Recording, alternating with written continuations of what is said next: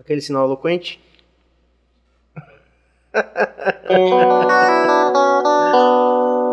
Toda criança tem direito à proteção, à vida e à saúde. Eu louvei, eu quis tudo de bom pra nós. Foi que eu quis, yeah, um mundo bem melhor. E agora só falta pra gente é fazer acontecer. Yeah, yeah. Um lugar onde a gente viva em paz, onde a desigualdade tenha fim. Eu louvei as crianças da minha terra não morram de fome, oh naná, a desigualdade tenha fim. Eu louvei e vi, yeah, yeah. As crianças da minha terra não morram de fome, não morram de fome. Salve, salve Bahia Casters! A partir desse momento nós estamos aqui super ao vivo no nosso canal aqui, no nosso Bahia Cast. E hoje, Dia das Crianças, né? É, alguém na produção aqui acabou de ter essa ideia que a gente mandou essa música como símbolo, né, desse, desse desejo da gente de que o, o Dia das Crianças seja realmente um dia mais feliz do que foi o dia de hoje. É, porque, infelizmente, no nosso país, a maioria das crianças ainda estão numa linha de vulnerabilidade, abaixo da linha de vulnerabilidade social, né? muitas abaixo da linha da miséria. E esse desejo da gente que é imparável e é, e é incontido, na verdade, né? Assim, a gente vai continuar, a gente já vinha falando disso desde o começo. Então a gente decidiu, assim, de pronto, assim, nos últimos cinco minutos, a gente começar cantando essa música no Dia das Crianças.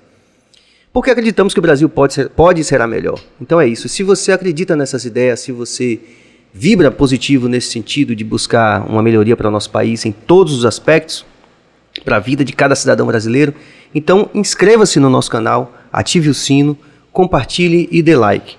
É, não por acaso, nós estamos começando a nossa semana aqui, é, abrindo com chave de ouro, com uma mulher é, protagonista né, na sua área, uma mulher preta, uma mulher empoderada, como falei, uma mulher que tem um referencial artístico e estético inovador, né, aqui a partir da Roma Negra Salvador, isso é importante. E como nós estamos nessa bancada da relevância, né, aqui no nosso Bahia Cast, a gente tem a honra, em nome de toda a nossa equipe do Bahia Cast, que é Walterson Cabeça na direção técnica, Jorge Bio na direção geral do programa, e também hoje com auxílio luxuoso do Prince Adam, enciclopédia também aqui do nosso Bahia Cast, é, e agitos gerais e tudo mais a gente tem a honra de anunciar a nossa convidada dessa noite, que é a cantora e compositora Maia. Olá, boa noite a todos. Salve, salve, Maia. Muito obrigada, estou muito feliz de estar aqui hoje. E é isso, vamos nessa. Estou muito entusiasmada para a gente fazer esse papo aí. Muito bom. Deixa eu só botar meu violão aqui. E você sabe, não, o legal do podcast é ser ao vivo, né? Sim, dá um friozinho na barriga, mas, mas é bom. Então, mas é, como falei antes, assim, a gente está muito é, empolgado né, com essa perspectiva. Essa semana a gente recebe é, quase que exclusivamente mulheres né, de protagonismo. Sim. Você já está acompanhando o Bahia Cast que você me falou. Sim, já. E a gente tem essa proposta, né, de, de falar de coisas da relevância, de um universo da relevância, né? É lógico que os podcasts estão aí, parabéns a todo mundo. Não estamos necessariamente falando mal de nenhum podcast, mas você sabe que existe uma certa tendência de apostar no que é polêmico, Sim, muitas claro. vezes. Né? E tudo bem, cada um, cada um, e respeite o cada, o cada qual dos outros, né? Como diz o ditado. Sim. Mas a gente tem insistido nessa perspectiva de um, um- um programa de relevância, né? Então contar a história de, de contar as narrativas que fazem da nossa cidade, a Roma Negra Salvador, um lugar tão pujante, tão importante para o Brasil, desde sempre, né? Já que a gente começou aqui. E por isso que a tua história, temos certeza que vai ser uma história que vai engrandecer muito o nosso BahiaCast. Você é uma mulher negra, né?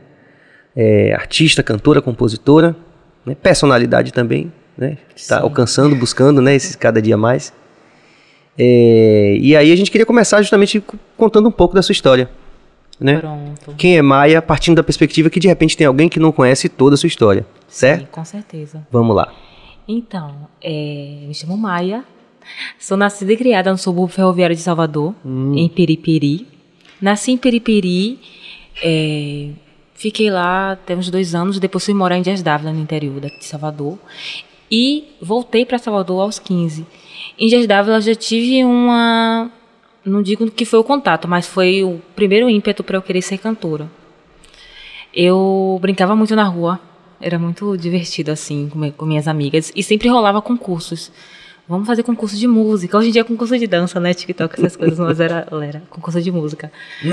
Vamos brincar. E eu sempre me destacava no sentido de a galera sempre perceber que eu tinha uma voz massa pra cantar, só que eu não entendia. E eu sentia muito prazer cantando. Eu vim de uma família muito musical, a gente escuta muita música. Desde pequeno, meu pai botava assim, todo final de semana o som ligado e a gente ficava dançando horas, eh, suando, né? Então era muito legal. Quando, perdão, quando você fala gente, você fala você- irmãos, família. Sim, tem muitos irmãos. muitos. Eu tenho cinco comigo, seis.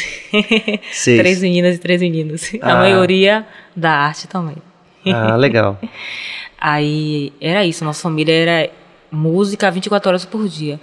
Eu sempre escutei muito e eu sou muito feliz de toda essa bagagem que eu carrego, é mais por causa de meus pais mesmo, meu pai e minha mãe. Os gostos deles são parecidos, mas tem algumas coisas que minha mãe gosta mais, que meu pai gosta mais, mas eles se entrelaçam.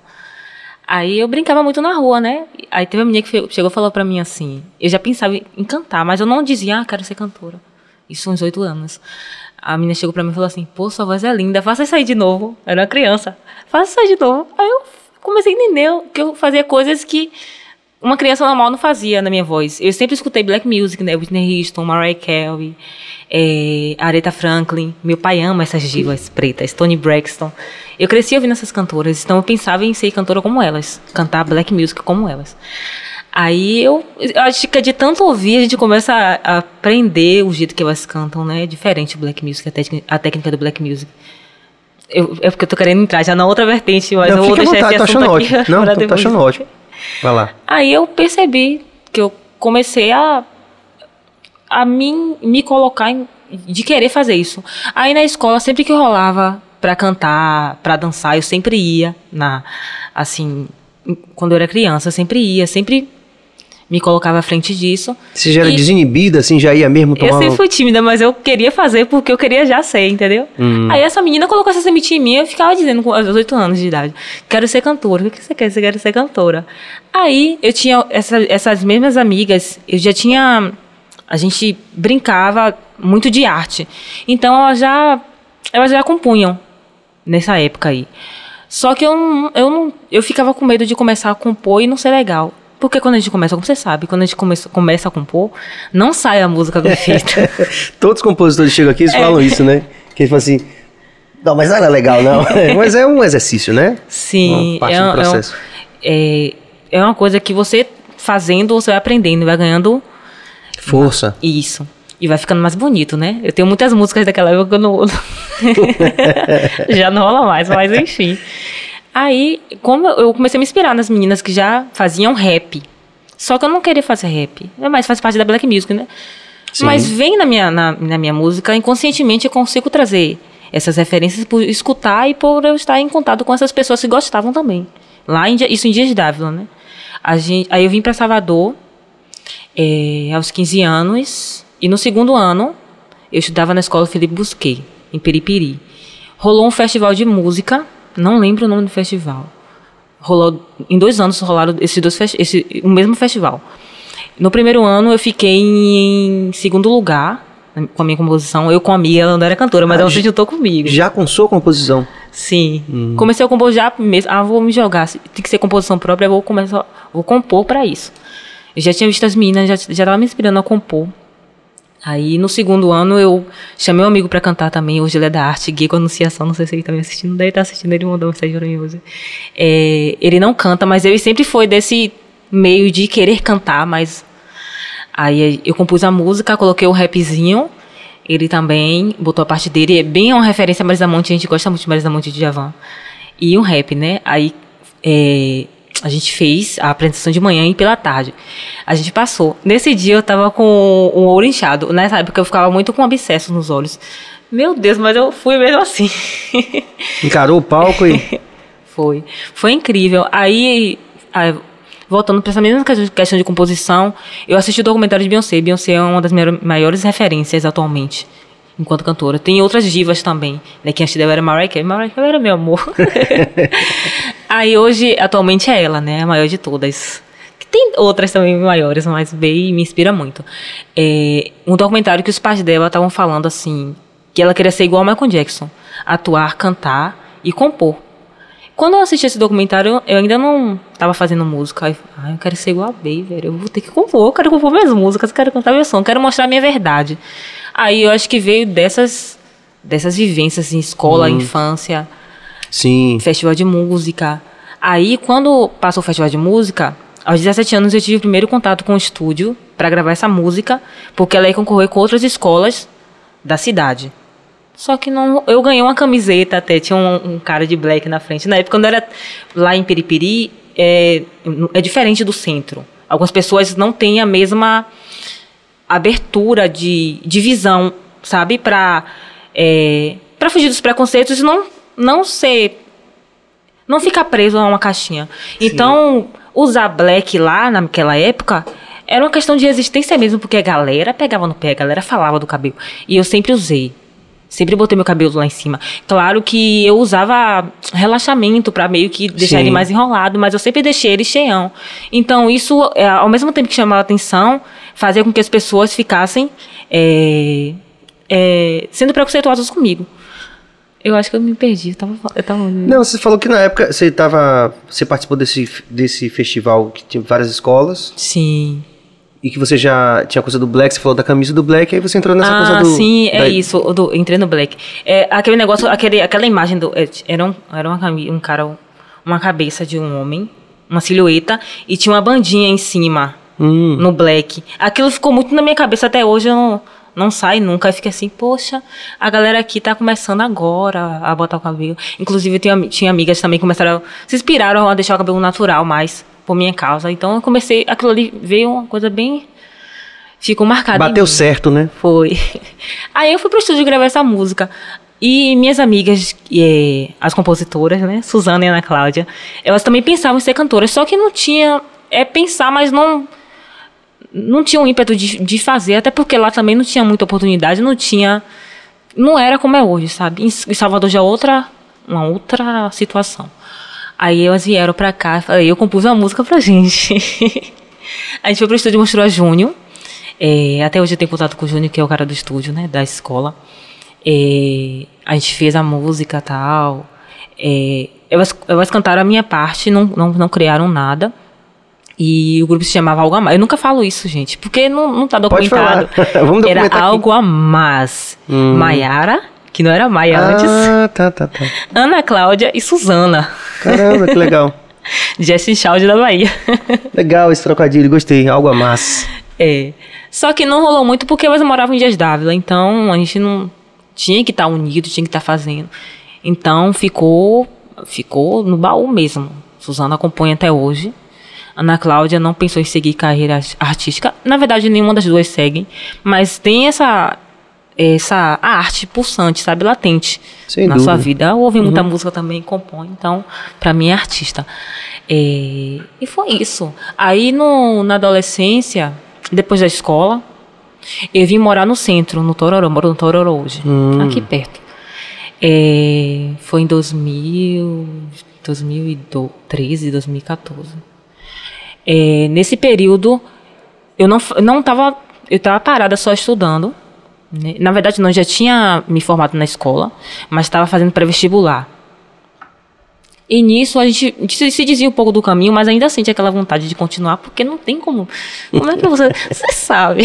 Eu sei como, é, é que, é. Você, como você desiste de uma coisa que você ama muito, sabe? Eu sinto prazer em cantar. Você deve sentir isso quando eu canto. Parece que vem um negócio daqui, ó, pra garganta. É muito incrível. É, o chamado é muito forte, né? É. Mas aí você, você, chegou, você chegou a passar no vestibular? Você... Sim, sim. Eu. é- é- essa história é muito. Mas você vai. Fique tranquilo, porque a gente pode ir, caminhos. pode voltar, não tem problema nenhum. É, eu passei pelo ProUni com bolsa de é, 50% com FIES para engenharia de petróleo na Unijorge. Hum, Massa, eu amei fazer no início. Fui até o sexto semestre, só que aí eu entrei em depressão. Eu fiquei bem bad em casa. Eu tranquei a faculdade, meu pai não sabia, e meu pai só me via dormindo em casa, que eu não conseguia mais ir pra faculdade. A faculdade, chegou na faculdade, só tinha gente branca, eu não me enxergava naquele lugar. lugar. E por mais até que, eu não digo que ah, o curso era difícil, até porque eu era massa em todas as matérias na escola, então não tinha uma matéria preferida. Meus Sim. pais sempre me ensinaram isso. você né? estava indo bem no curso, mas Tava. você Só que eu esse- comecei a me sentir. Não me sentia parte do curso. Pelas pessoas também, os professores. Ah, por que você não vai fazer moda? Ah, por que você não, não vai pra. É, pra arte, essas coisas, sabe? Porque eu já falava essas coisas e rolava muito isso. Tinha muitos homens, rolava muito essas conversinhas Eu sei. pessoas brancas. É, é, é difícil falar, mas quando você tá. É difícil explicar, mas quando você tá vivendo uma situação muito. Ai, pode Não, e todas você, você sabe que aqui você pode falar, né? Na verdade, É, esse, o, sim. o BaiaCast, a gente, desde o começo, a gente está buscando, é, aí sim, talvez isso seja polêmico, mas naturalmente polêmico, né? A gente poder fazer as perguntas e obter as respostas que a gente não faria na televisão. Sim. Porque, como você falou, são, são espaços da mídia tradicional, com todo respeito, eu tenho uma grande relação com, de muitos anos com toda a cadeia produtiva do audiovisual, é, digamos, de TV e rádio, essa coisa. Mas são espaços mais engessados. Eu acho que essa perspectiva do podcast é a perspectiva que faz a gente contar a história de, e as narrativas de pessoas que, como você está fazendo agora, Sim. né? sem filtro Sim. né? Porque isso acontece, com certeza isso deve pode estar acontecendo com, com meninas que estão Sim, vendo a gente ou que acontece. vão ver a qualquer tempo Sim. e esse esse relato com certeza vai ajudar alguém Uhum. a lidar com alguma situação ou superar alguma situação que, que de repente está rolando com elas, Sim. enfim, ou com quem quer que seja que esteja vendo a gente, Sim, né? é real. Às vezes eu fico assim, um- eu não me podo, mas eu fico pensando, né, quando a gente fala pessoas brancas, Hum. nem todas as pessoas brancas, claro, todo mundo é racista, inclusive os pretos, porque é uma questão, é uma é uma é inconsciente Aprendida, né? coletivo. Sim. Isso, a gente cresceu Numa cultura racista. Exatamente. Aí eu fico um pouco com receio de falar e algumas pessoas né, que, não- que in- sabem interpretar, mas querem levar para um outro lado, que não é bem Mas assim. você, veja, é o que eu falo. Você é protagonista da sua história, né? Você está contando a sua história. Ninguém, Sim. ninguém pode dizer que, que acha bom ou ruim. O que interessa é a sua história é verdadeira. Sim, com e certeza. nosso papel aqui de ouvir e de, e de colocar isso para as pessoas é o que é o verdadeiro barato da coisa, né? A gente está contando histórias verdadeiras, né? Sim, Se essas narrativas vierem incomodar quem quer que seja, é porque a gente precisa debater isso como sociedade de uma forma mais ampla. Mas a sua verdade é a sua verdade, fica à vontade. Eu estou inclusive muito interessado. Aí você teve depressão e largou o curso. pronto, tranquei. Meu pai não sabia. Meu pai sempre foi. Eu sempre fui criada assim a ser muito boa em tudo, sabe? Eh, na escola, na infância. é- o, o racismo é muito cruel na escola. As crianças não têm filtro para falar. E quando, ele aprende, quando a criança aprende em casa, ele vai Reproduzir. repassar isso. Então eu sofria muito racismo na escola. Eu não era bonita para as pessoas da escola. Eu chegava em casa triste, falava, meu pai sempre, você é lindo. Mas sabe, os pais sempre vão dizer que a gente é lindo, mas a gente, de tanto ouvir as pessoas falarem, interioriza isso e começa a achar que é isso mesmo. Só que, pô, ah, eu posso ser feia aqui, a galera pode me dizer que eu sou feia, mas eu vou estar sempre bem vestida, vou estar sempre com as melhores notas, porque eu sempre vou me destacar nisso daqui. Ninguém pode dizer que eu sou feia, que eu- ninguém pode dizer que eu ando mal vestida, ou que eu ando, é, que eu não tenho notas boas. Meu pai sempre Você se dedicava às coisas. Sim, eu sempre me destacava. Tudo que eu, que eu fazia, assim, sempre me, destacava. É... E aí, Aí- você, você aí você trancou. Fui, Os- tranquei o depois de curso. Tranquei, meu pai não semestres. sabia. Sim, meu pai não soube. Só que ele percebeu, né? Eu ficava em casa, eu não trabalhava, eu não queria que eu trabalhasse. Meu pai é marítimo. Aí ele tem seis filhos, meu pai é da Marinha. Meu pai é pessoa incrível. A gente briga muito, mas ele é incrível. Ele sempre me incentiva nas coisas, só que ele. Hoje ele entende mais. Meu, antes eu não entendia. Né? Ele sempre quis que eu estudasse e tivesse um emprego convencional. Ele amava que eu fazia engenharia porque, ah, você vai trabalhar comigo. Massa. É, eu fui uma pessoa que eu nunca passei por dificuldades, minha família nunca passou por dificuldades financeiras, Sim. sabe? Meu pai tem seis filhos, mas eu vi o malabarismo como ele fazia. Então, que como eu, eu, eu sou uma das mais velhas, eu e meu irmão, que não mora mais com a gente, é, eu via que às vezes ele deixava de dar para mim para dar os mais novos, sabe? Ou deixava de trazer alguma coisa para casa para manter outras coisas, outras prioridades. Mas a gente nunca passou por necessidade. Então, acho que. Mas ainda assim, eu percebia que rolava isso. Ah, meu pai tinha que organizar tudo, porque se ele não organizasse, se chegasse no fim do mês, era capaz de acontecer isso. Então, eu sempre tive isso em mente. Graças a Deus. E tem, tinha a família de minha mãe também, a família dele. Então, acho que eh, nessa questão assim, isso nos manteve muito. no- eh, mantinha a gente muito unido. Então, ele ficava muito nessa questão de, ah, você precisa estudar, você precisa continuar, porque se você não continuar, você está vendo como o racismo é cruel, você não vai para lugar nenhum. Sem um diploma, você não vai para lugar nenhum. Claro que eu, sab eu sabia já, né? A gente sabe disso. Mas não quer aceitar. Eu não queria aceitar, não quero viver um. Nosso diretor técnico, Cabas, sempre muito eficiente, porém sutil como hipopótamo, acaba de dar uma cabeçada aqui na mesa. Que ele tá aqui colando os LEDs que soltaram aqui. de- Muito Quem sabe bem. faz ao vivo. É, opa aí. Isso é dedicação. O cara é. Cara é... Mas sabe, é legal você falar isso porque eu também venho de uma família que a gente também. é, o, o, o objetivo era estudar, né? A gente era uma Sim. família humilde.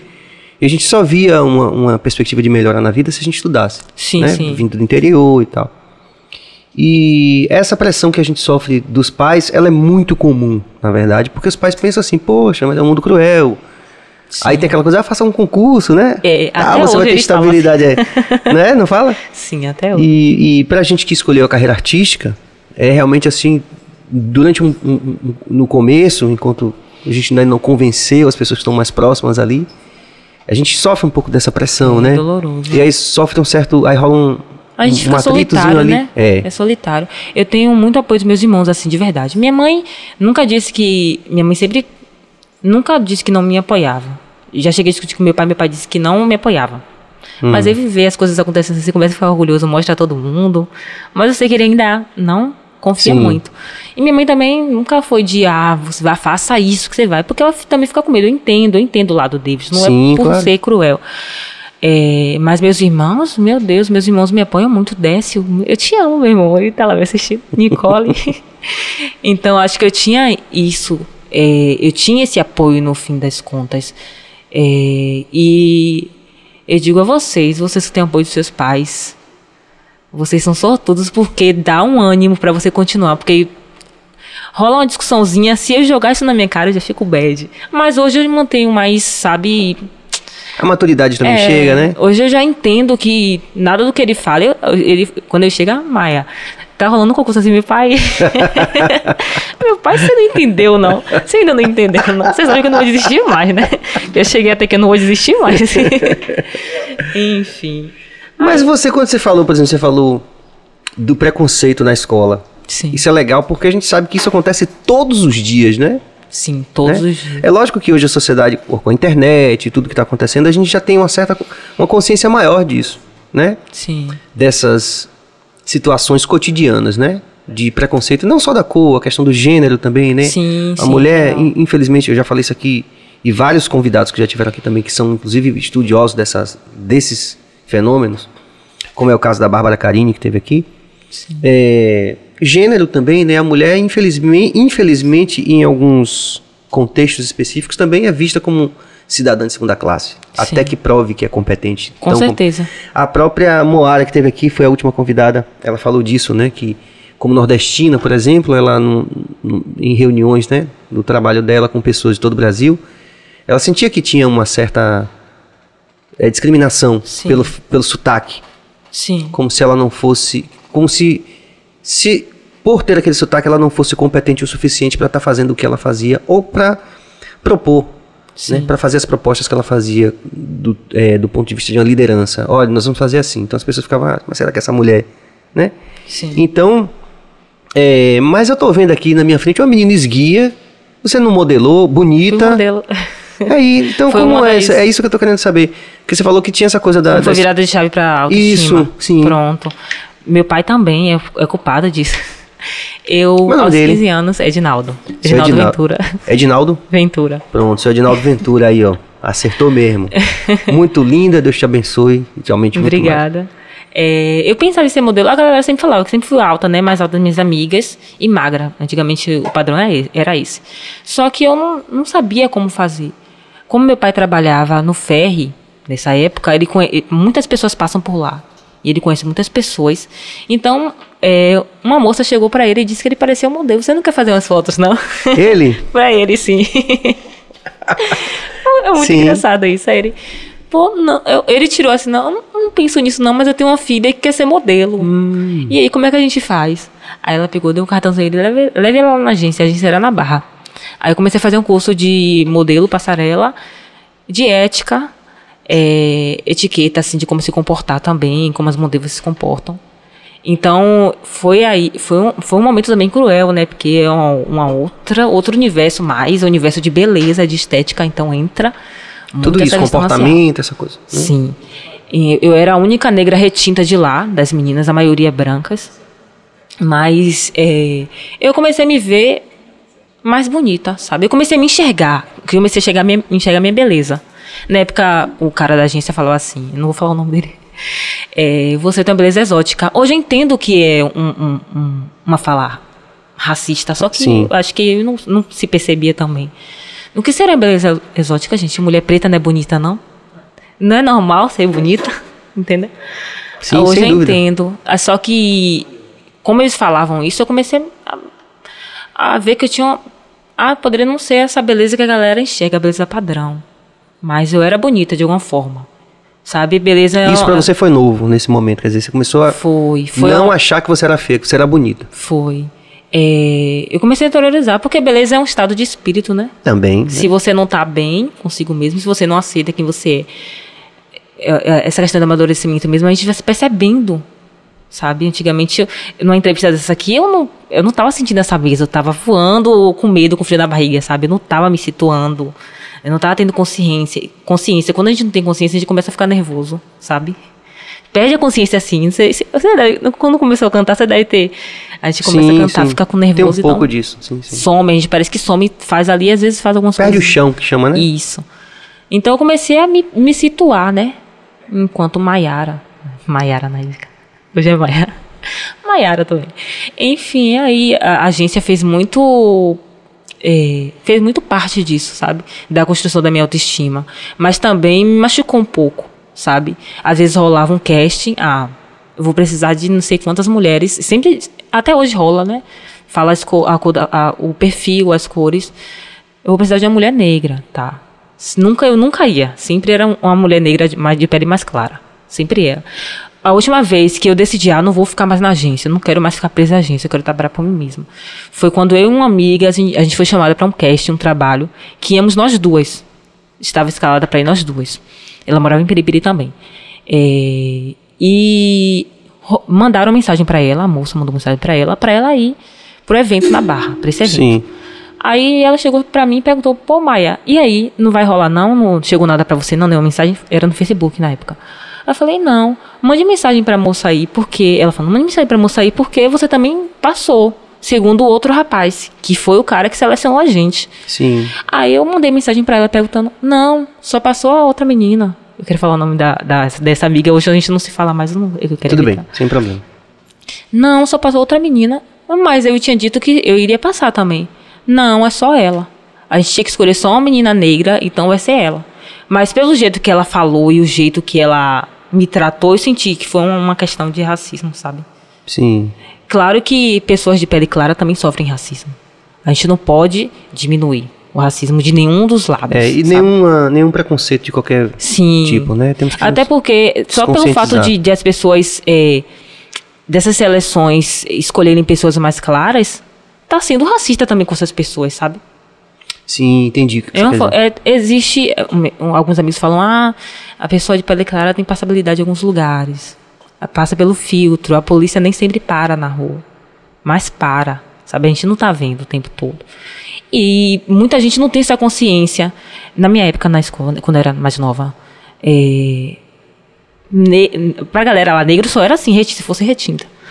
Então, tipo, é, as meninas, ninguém queria ser preto naquela época. A galera, todo mundo quer ser preto hoje, graças a Deus. Mas ninguém, ah, eu sou morena. Ninguém queria ser preto na, nessa época. Eu não tinha nem como me dar o luxo de dizer eu sou morena porque eu sou preta. Meu pai sempre me ensinou isso, sabe? Além de ser uma coisa visual, de não ter pra onde correr, eu já tinha interiorizado em mim. Mas eu, já, eu ficava muito triste assim quando eu via a galera, sabe? Teve um, um episódio na escola mesmo que eu nunca tive nenhum complexo com meu nariz. Antes disso, nunca tive nenhum complexo. Sempre, sempre gostei dos meus traços, sabe? Apesar de eu me sentir feia pelo que as pessoas falavam, na verdade eu não me enxergava, não, não, não sabia se eu era bonito ou não. Então eu, eu entendia o que as pessoas falavam, que era, eu achava que era real. Aí eu tava de boa com uma amiga assim na escola, acho que era na quarta série. Aí eu comecei a rir com ela, rir muito assim. Ela deu risada, e falou, não entendi. Fiquei meio assim, era aí ela, ah, quando você dá risada, seu nariz fica achatado, fica parecendo uma batata. Aquilo, meu Deus, eu comecei a achar que meu nariz era feio. Eu quero fazer cirurgia, quero fazer cirurgia, quero fazer cirurgia nova, né? Quero fazer cirurgia. Fui crescendo, não, vou fazer cirurgia. Aí vi as cantoras fazendo cirurgia, porque a gente vê, a gente observa, né? É, Aí eu fui crescendo, comecei a enxergar meus, meus traços, né? A achar bonito. E hoje eu não sinto nada, sabe? Eu dou risada, eu amo dar risada. que bom, né? Gente, é lindo, é, velho. É, é, muito lindo. Não, você é linda mesmo, né? Galera, já no estúdio aqui, Deus te abençoe mais ainda. Obrigada. E é, acho assim que é tão importante a gente falar sobre essas coisas, né? Porque ainda, estamos nesse ponto, né? De realmente começar a ter essas narrativas, Sim. que até então, como você falou, a gente vem de um histórico de repressão tão grande, né, que estamos avançando, porém lentamente. Sim. Como sim. você falou, né, quer dizer, é, as pessoas nem se consideravam, tinham que negar de alguma forma, tinham que esconder sim. de alguma forma, né? Sim. Então a gente está no momento de, de recuperação da autoestima coletiva, inclusive, né? Sim. Que é muito importante muito que a gente coloque isso. E isso tudo está na sua música. Com certeza. Na forma de, de, você escrever. Sim, na forma de escrever, na forma de, de me posicionar, na, numa forma de de passar para as pessoas que me conhecem, para as pessoas que me acompanham, as meninas pretas mais novas que chegam para mim, que se inspiram em mim. Eu vejo as mensagens assim, fico muito feliz. Que massa. Que, porque assim, é, hoje é dia das crianças, né, gente? Eu sempre, eu sempre quis ser cantora desde pequena, então. É, eu, eu acho que a Maia dessa época, dessa época tá muito feliz, porque tá realizada, as coisas estão acontecendo, sabe? E foi um momento que eu não tinha, não tinha autoestima boa, mas eu já queria ser, sabe? Só você só de você sentir, de querer fazer as coisas, sabe? Então eu vejo meninas assim mais novas do que eu, criança mesmo, fazendo meus challenges, dançando assim, meninas pretas. é legal, né? É muito é, é legal porque dá um. É como se fosse uma resposta de que a gente está no caminho certo, né? Sim, sim, com está conseguindo é, alcançar, não só pra gente, né? Sim. Não só para você como, como artista, como pessoa, né? Como como dona do próprio negócio, né? Sim. Né? Como empresária do seu próprio negócio, mas causando um impacto positivo na vida de outras pessoas fazendo isso, né? Sim, com Não certeza. existe mundo melhor do que esse, né? É, uma resposta muito boa. E aí você... É, mas você falou que você teve uma experiência também com uma banda. Você falou isso, estava em Austin. Sim, é, é toda uma roda cronológica. mas, pra até chegar... Eu quero, tô querendo construir assim nosso caminho para poder chegar ao que você faz hoje, né? O estilo... Pronto Sim. E as suas músicas, dá pra você cantar um pouquinho pra gente também. Sim. Você teve essa banda Isso. com os amigos Foi também. Logo depois da escola, eu tinha uns 21 anos na época. Olha, eu falei minha idade aí, ó. Chamada Merak. Não vou lembrar o nome de todos os meninos, mas tem meninos que a gente se aproximou muito, que é Fal, Fagner Felipe, que era vocalista. É, Anderson, o namorado de minha irmã, que foi a pessoa que me chamou pra ser back vocal. Eu, eu pensava assim, ah, quero ser back vocal pra ganhar uma experiência no palco. Porque eu era muito tímida. Eu cantava na escola, mas eu era totalmente tímida. Eu não sei como eu cantava na escola. Mas eu, eu pensava assim, eu quero ser back vocal. Antes de, de aparecer banda nenhuma, já pensava nisso se materializou na minha frente ali a banda depois. Quer dizer, back vocal pra ganhar experiência. Que é como uma aparição ali no canto menos, né? Pra ir ganhando essa sim, percepção sim. de como é o palco. E Entendi. também, aí, nesse processo, né, entrei nessa banda. Em paralelo com isso, fui chamada para participar de um grupo de teatro chamado Bando de Teatro Sem Nome. Falei, pô, vou me jogar. Bando de teatro? Bando de Teatro Sem Nome, com direção de Fábio Viana. Vou me jogar. Era um teatro físico que era muito poético e corporal, sabe? Então foi excelente para minha construção assim de questão de palco, posicionamento, é, presença, foi essencial. Então eu juntei o back vocal com o teatro. Aí eu tinha trocado a faculdade, né? Meu pai não sabia, mas eu comecei a trabalhar como telemarketing na época, ele também não sabia, eu estava trabalhando, então ele meio que ficava assim, hum, quais horários de maia?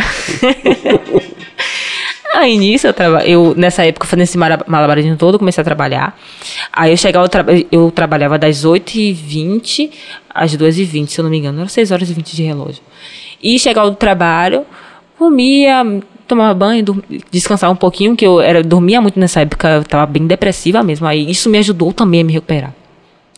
Aí ia pro teatro, que era no Barbário, perto da minha casa, pegava o ônibus, que era no Forte, é do Forte Barbário ainda, Forte do Barbário.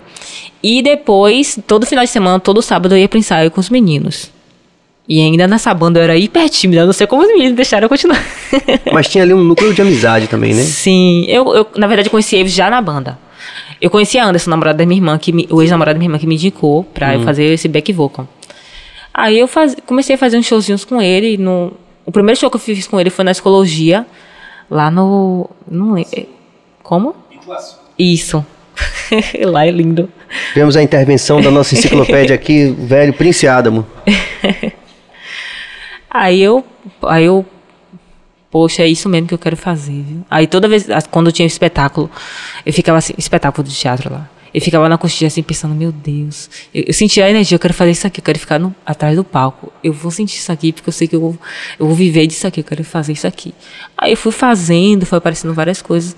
Chegou em 2018, continuei na banda com os meninos, se desfez depois de um tempo, fiquei parada, mas fazia o teatro e não tinha lançado música. Só que em 2012, eu ganhei esse ímpeto de, pô, eu quero lançar uma música solo, quero lançar. Eu não conhecia ninguém sabe? Para mim não existia a galera do hip hop. Porque, na verdade, minto. No Orkut eu conheci dois meninos de Cajazeiras. Eu acho que Cajazeiras é o espaço onde mais tem um rap, assim, sim, latente. Sim, sem dúvida. Chamado Sidraque e Guri. Hoje Guri é pivete nobre. Certo. Ele ainda continua cantando Sidraque, Sidraque. Infelizmente, ele faleceu com o confronto da polícia. Ele não estava envolvido em nada, ele não era uma pessoa envolvida, mas ele estava no lugar errado na hora errada. Foi no carnaval.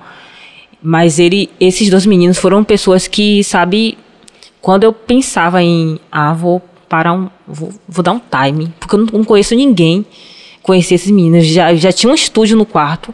Naquela época era tudo bem. Se hoje a galera tem um estúdio massa no quarto, assim, um home studio legal, que eu gravo, tenho pessoas que eu, eu tenho amigos que eu gravo em home studio. Mas naquela época era muito, muito precarizado o estúdio é, de, de, era... Tava no começo ainda dessa coisa Sim. de home studio, né? Aí eu conheci no Orkut esses meninos, a gente conversava todos os dias, todos os dias. Passaram-se 10 anos, eu vim conhecer Sidraque um ano antes do falecimento dele, num evento de Cajazeiras, de rap que ele cantou. Eu acho que foi uma, a gente tinha que se conhecer mesmo, sabe? E quando aconteceu isso, eu falei, pô, velho, a vida é uma coisa tão frágil. Ele tinha sonhos, velho. Um menino novo. Ele era bem mais novo que eu. Um menino novo. Ai, meu Deus. Sabe, a gente sempre se coloca assim no lugar, porque eu, eu tenho Sim. um sonho, sabe? Eu não quero ser interrompida no meio do processo, no meio do caminho.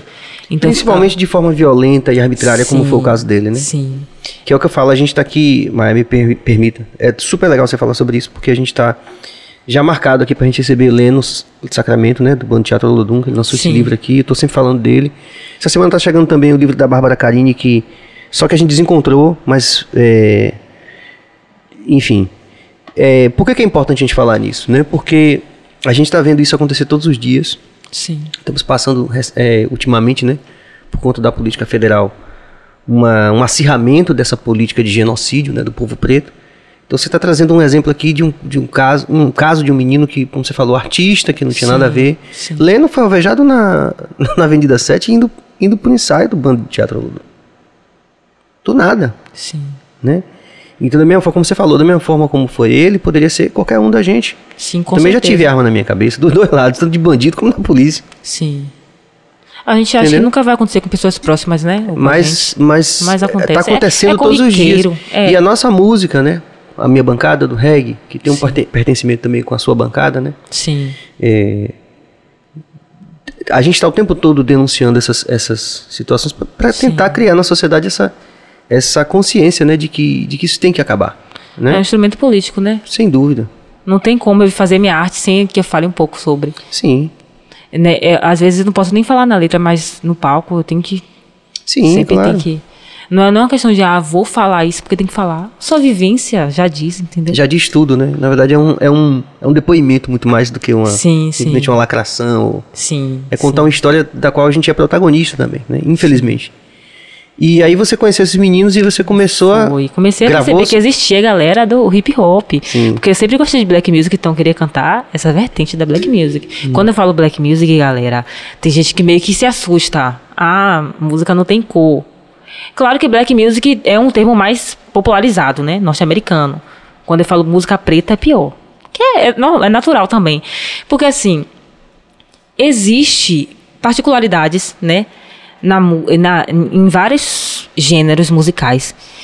E na música preta não seria diferente. A gente tem uma, como é que se diz, singularidade de cantar, da percussão, sabe? Toda uma história, toda uma ancestralidade. Existe isso, não veio do nada. Não tô aqui dizendo, diminuindo nenhuma, nenhuma das Sim, outras claro. artes. Mas sabe? acho ótimo você falar sobre isso. Porque eu tive a oportunidade de entrevistar o Billy Paul, artista internacional, Sim. ganhador do Grammy, Sim. que foi um militante né, dessa causa da, Da música da negritude, né? Sim. E ele veio aqui na Bahia e eu fui convidado a entrevistar ele, porque questão do idioma e tal, não sei o que, lá no Roda Baiana, programa de rádio. Sim.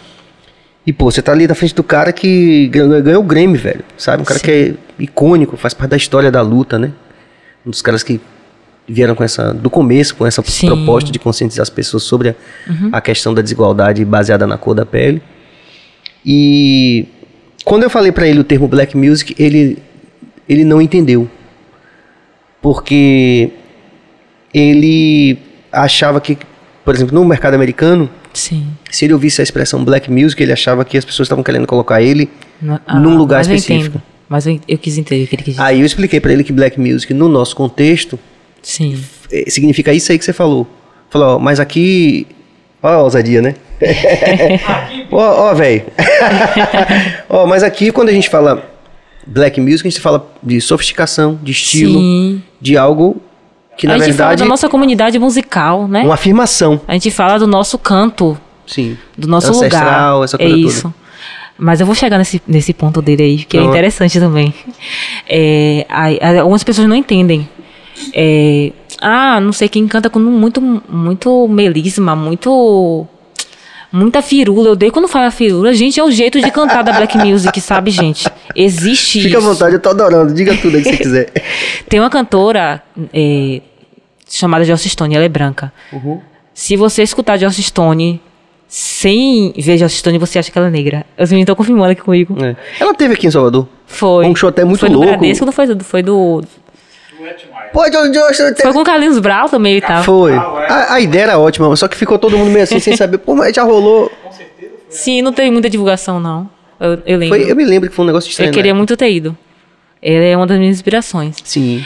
E ela canta. Ou seja, ela bebeu desse. é, da Black Music. O primeiro álbum dela Uhum. é The Soul Sessions, que são releituras de músicas da Soul, de pessoas pretas, mas ela cantou. Uhum. Então ela, ela traz essa, essa estética na voz dela. Porque existe, é um, é um estudo, gente. Não é você cantar e fazer de qualquer jeito. O gospel nacional bebe desse gospel norte-americano. E muitas pessoas que cantam músicas evangélicas não entendem que estão cantando black music. Entendeu? É, é barril. Mas chegando nessa Pô, eu história. acho massa você falar isso, né? Muita gente não tem consciência disso. É legal Sim. né, você como protagonista desse processo, né? Sim, O tipo de sim. música que você toca, seu estilo, você dizer isso é legal, porque tem muita gente que, que respeita a, su- a su- sua história, a sua música, que curte seu som, que vai parar pra pensar sobre isso, né? Isso é legal. Sim, sim. E Continue. voltando na questão do Grammy, você, você pontuou uma, uma, um- uma questão massa, que é ele é ganhando, foi ganhador do Grammy e tal. É, quando o Michael Jackson começou a concorrer, é, esses prêmios ao Grammy, né? Ele nunca ganhava como o melhor artista pop ou como o melhor álbum pop. Sempre colocava ele como R&B. Acho que na época ainda o hip hop não era tão... Não, não, não era... Não existia o hip hop, né? Era Não, não soul, existia. ainda não existia. Foi o blues antes, É, aí foi soul, depois é. o R&B. Então sempre colocavam, até hoje, Beyoncé não ganhou o melhor álbum do ano com o primeiro álbum dela, autotitulado de Beyoncé. Ou seja, Nem tem, um- Lemonade. tem, um, tem uma certa verdade no que ele falou, né? Sim, ela ganhou o melhor álbum urbano. Porque ela não foi. Ela não ganhou o melhor álbum do ano. Até que ela não ganhasse. Mas por que ela foi indicada a álbum urbano e não álbum do ano? Porque sempre coloca ela como R&B.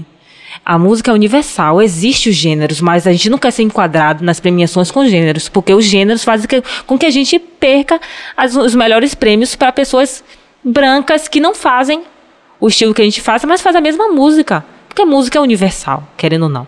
sabe? Muito legal você falar isso. Eu acho que ele quis Porque- dizer nesse sentido sim, da sem música, dúvida, sem dúvida. E rola isso, né? Até com a toda música que é fora do mercado anglo-americano de uma forma geral, branco, é, é- é- como é que se diz? Eminentemente branco e eminentemente de classe média, é colocado com um rótulo. Por exemplo, a música que se faz, a, a música brasileira, por exemplo, entra como world music. Sim, é isso. Porque é pra dizer que aquele rótulo lhe coloca numa prateleira fixa ali, que não é a principal. Sim, sim. E que você Ou como Grammy Latino. K-pop, gente, K-pop é pop. Por que eles estão colocando. Eles, eles não são brancos. A gente sabe disso, mas eles sofrem racismo, eles sofrem sem preconceito. Na, na, Até o Trump falou assim, tipo, quando os meninos ganharam o melhor filme, que foi uma quebra dessa, dessa lógica aí. Sim, sim. Que parecia positiva. Porra, não, parece que tá mudando e tal. Aí Eu- Trump foi lá e falou, não, o que que tá acontecendo? Né? Enfim, mas é uma reflexão interessantíssima. Sim.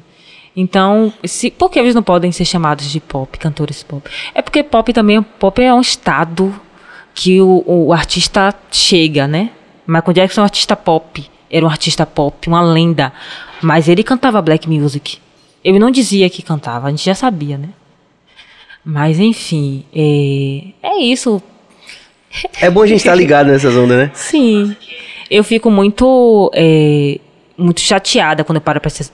Tem, tem artistas que não vão mais em premiações. Frank Ocean não vai mais, porque ele sempre era indicado em categorias de black music, de R&B.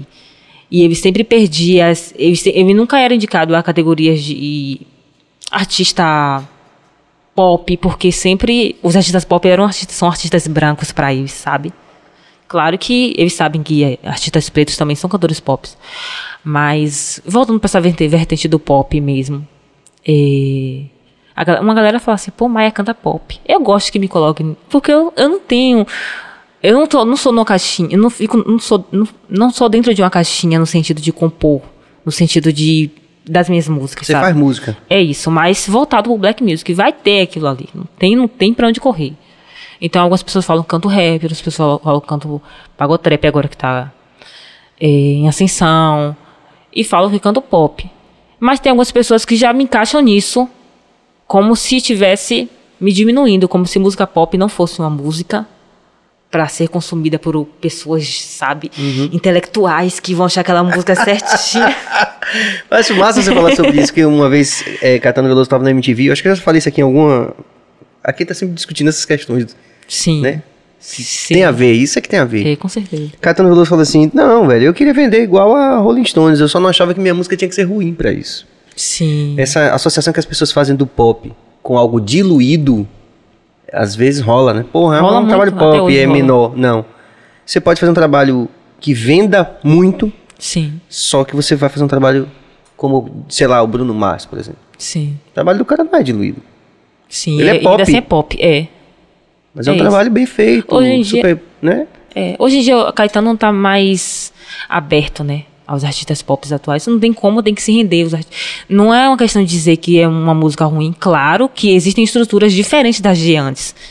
Sabe? Eu amo Djavan, Djavan. É meu Deus da música. Eu quero um feat com o Djavan. E eles é totalmente longe da minha realidade de composição.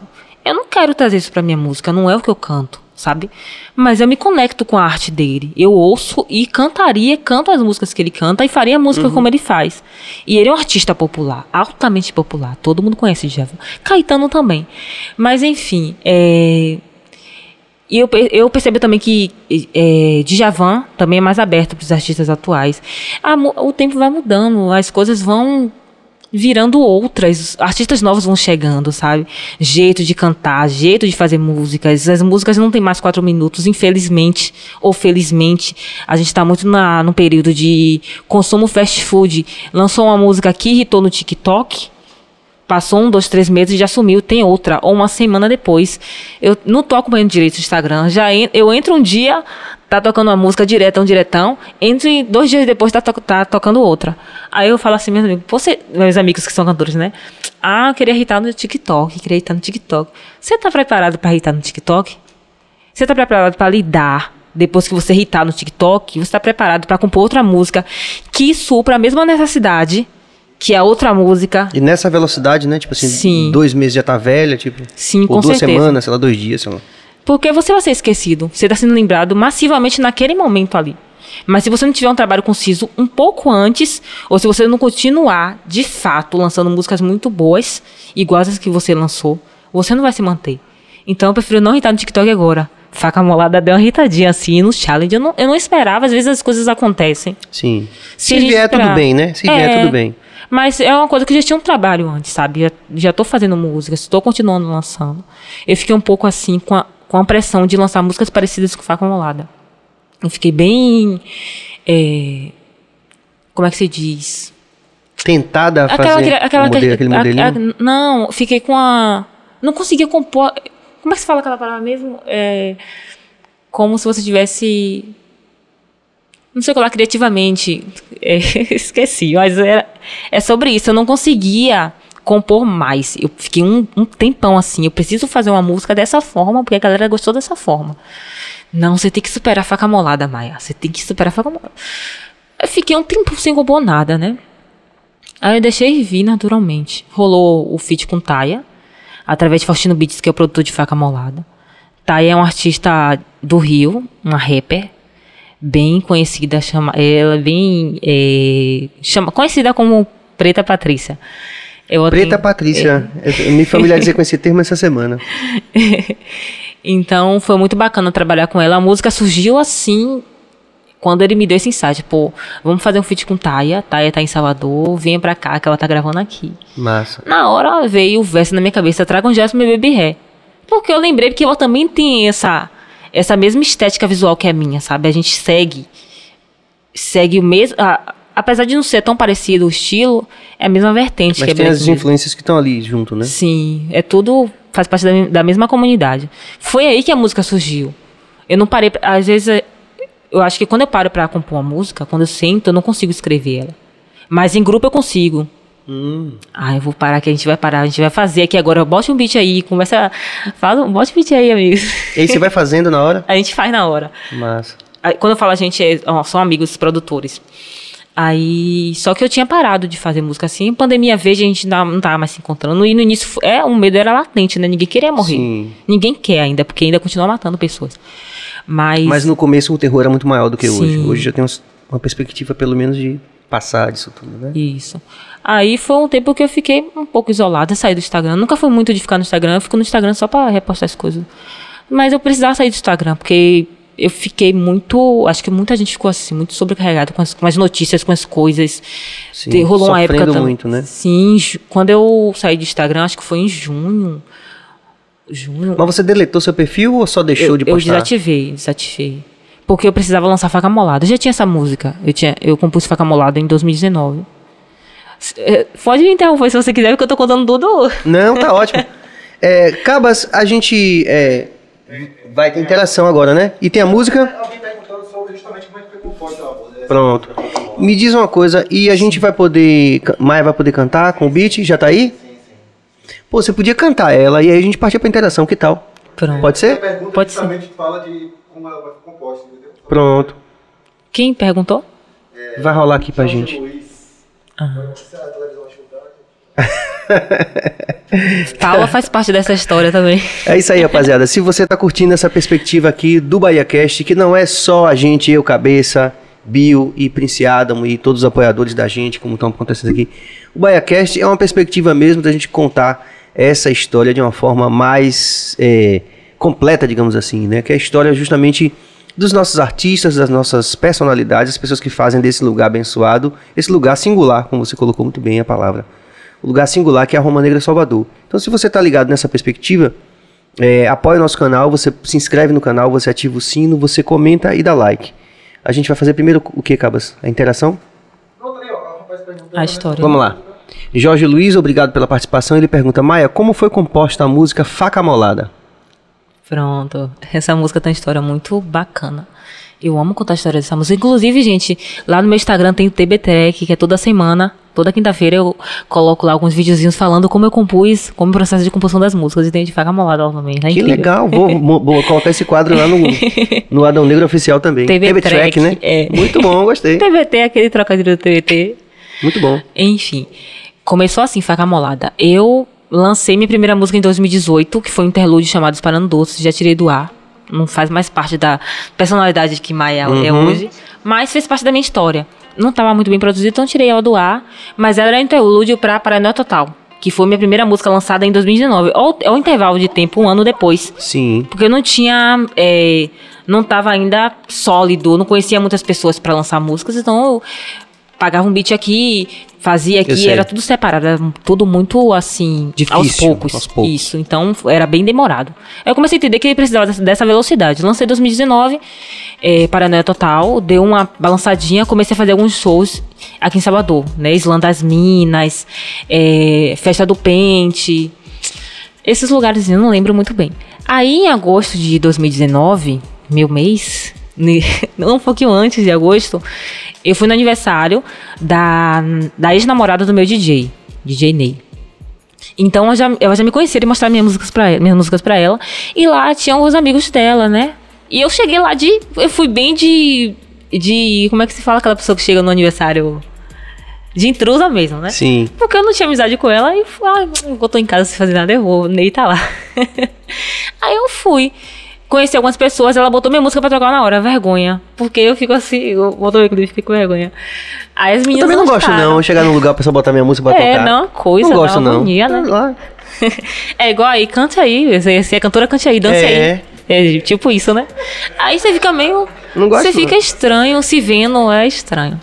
Enfim, aí ela. Nesse, nesse processo tinha uma pessoa ali que segurou essa informação dessa música e depois de um tempo entrou em contato, entrou em contato comigo, que é a Edmília. A Edmília é produtora cultural. Ela faz parte do Sofá Saudis. Sim, sim. Aí eu, ela me chamou para participar dessa edição Sofá Saudis em agosto de 2019, no dia 3 de agosto. E eu fiquei muito feliz porque eu tava parado, eu tinha lançado Paranoia Total em abril pra julho e agosto, só quando o tempo tinha. Eu não tinha perspectiva de quando eu ia lançar outra música. Aí eu, ah, eu vou, mas eu não tenho muitas músicas, mas já tinha Esperando Doce, já tinha Paranoia Total e a gente pensou em outra música. Me juntei com Faustino, na época a gente tinha um grupo eu fazia parte do grupo do Davis chamado Bonk, que é um grupo de pessoas pretas, produtores musicais e cantores, que se reuniam pra compor e se ajudar. Gravava pra lançar tal. É, aí nisso eu chamei, pô, Fal, vamos fazer esse sonzinho comigo, vamos inventar outra música, porque até porque não era muito tempo, era 20 minutos só de show, então dava pra gente fazer, criar alguma coisa na hora. Aí me veio a ideia de chamar um beatboxer, um outro amigo, pra fazer essa união. Voz e violão, massa, todo mundo faz, mas um beatbox já vai trazer aquela vertente da black Sim. music, do hip hop. Aham. Aí foi ele e Raidan, preto beatboxer. A gente começou a ensaiar e no processo de ensaio, eh, eu queria cantar uma música, um reggaezinho. Esque- Esqueci o nome da cantora, mas era No, No, No. Eu queria cantar essa música. Só que não, não rolou. E nesse processo de ensaio, a gente. Isso. A enciclopédia ali falou. nesse nos processos de ensaio rolou eles lá aleatoriamente tocando e do nada veio só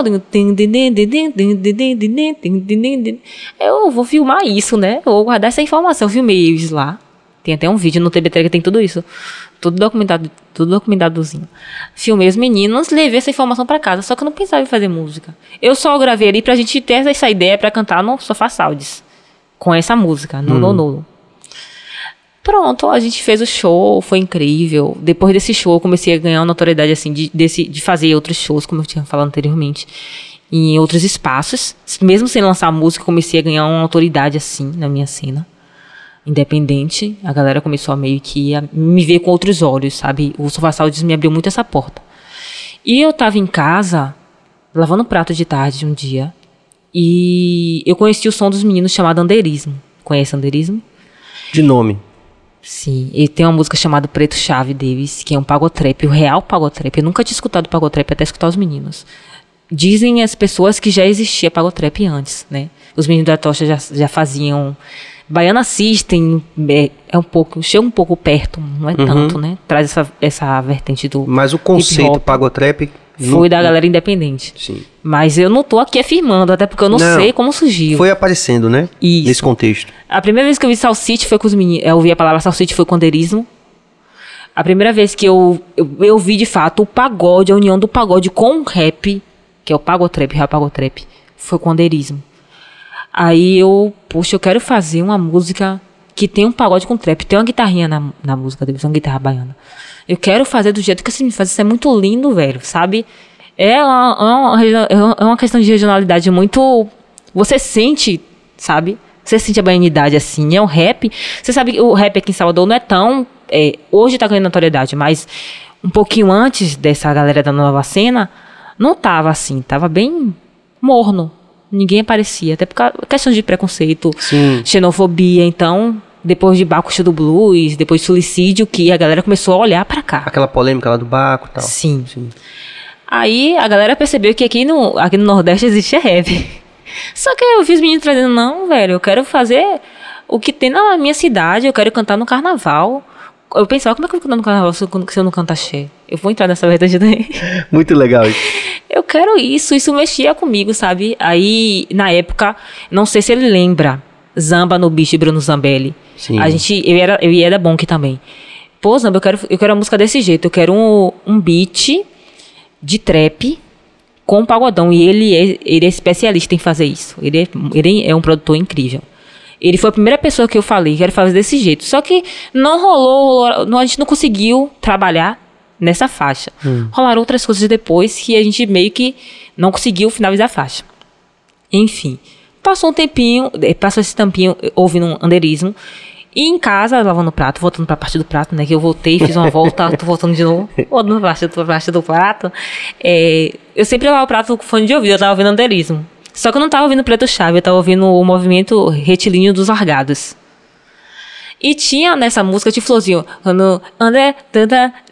nenê. Eu falei, que, que parada é essa, velho? Era o trap mesmo, porque a galera fala assim, pô, pagotrap. Hoje em dia uma galera tá chegando dizendo que é pagotrap, mas hein, vamos aqui botar as coisas no lugar. Trap é um gênero que tem uma particularidade, pagodão também tem. Os dois juntos geram pagotrap. Mas para você cantar pagotrap tem toda uma estética sonora, uma estética verbal. Como você vai falar aquela palavra, como você coloca é, é, as gírias, o modo de falar, é, os cacos por trás das, das vozes, que é os backs que a gente faz, screw, yeah, essas coisinhas Sim, assim. sim. Não é só você botar um pagodão com a batida de hip hop. Pagotrap não é só isso. Ai, gente, eu achei ok. Eu queria muito que você sintetizasse isso cantando essa música, então. Bora cantar? Claro. Você- Pode ser? Pode? Eu ainda não, não concluí a música a- a- como, como, como eu compus, não, mas. Sim. Você quer que eu cante antes? Pra poder, quando você voltar, aí a galera já, já tem essa referência do, do como foi que você juntou Claro. tudo, misturou tudo e Pronto. fez. Certo? Acho, eu acho que vão perceber agora.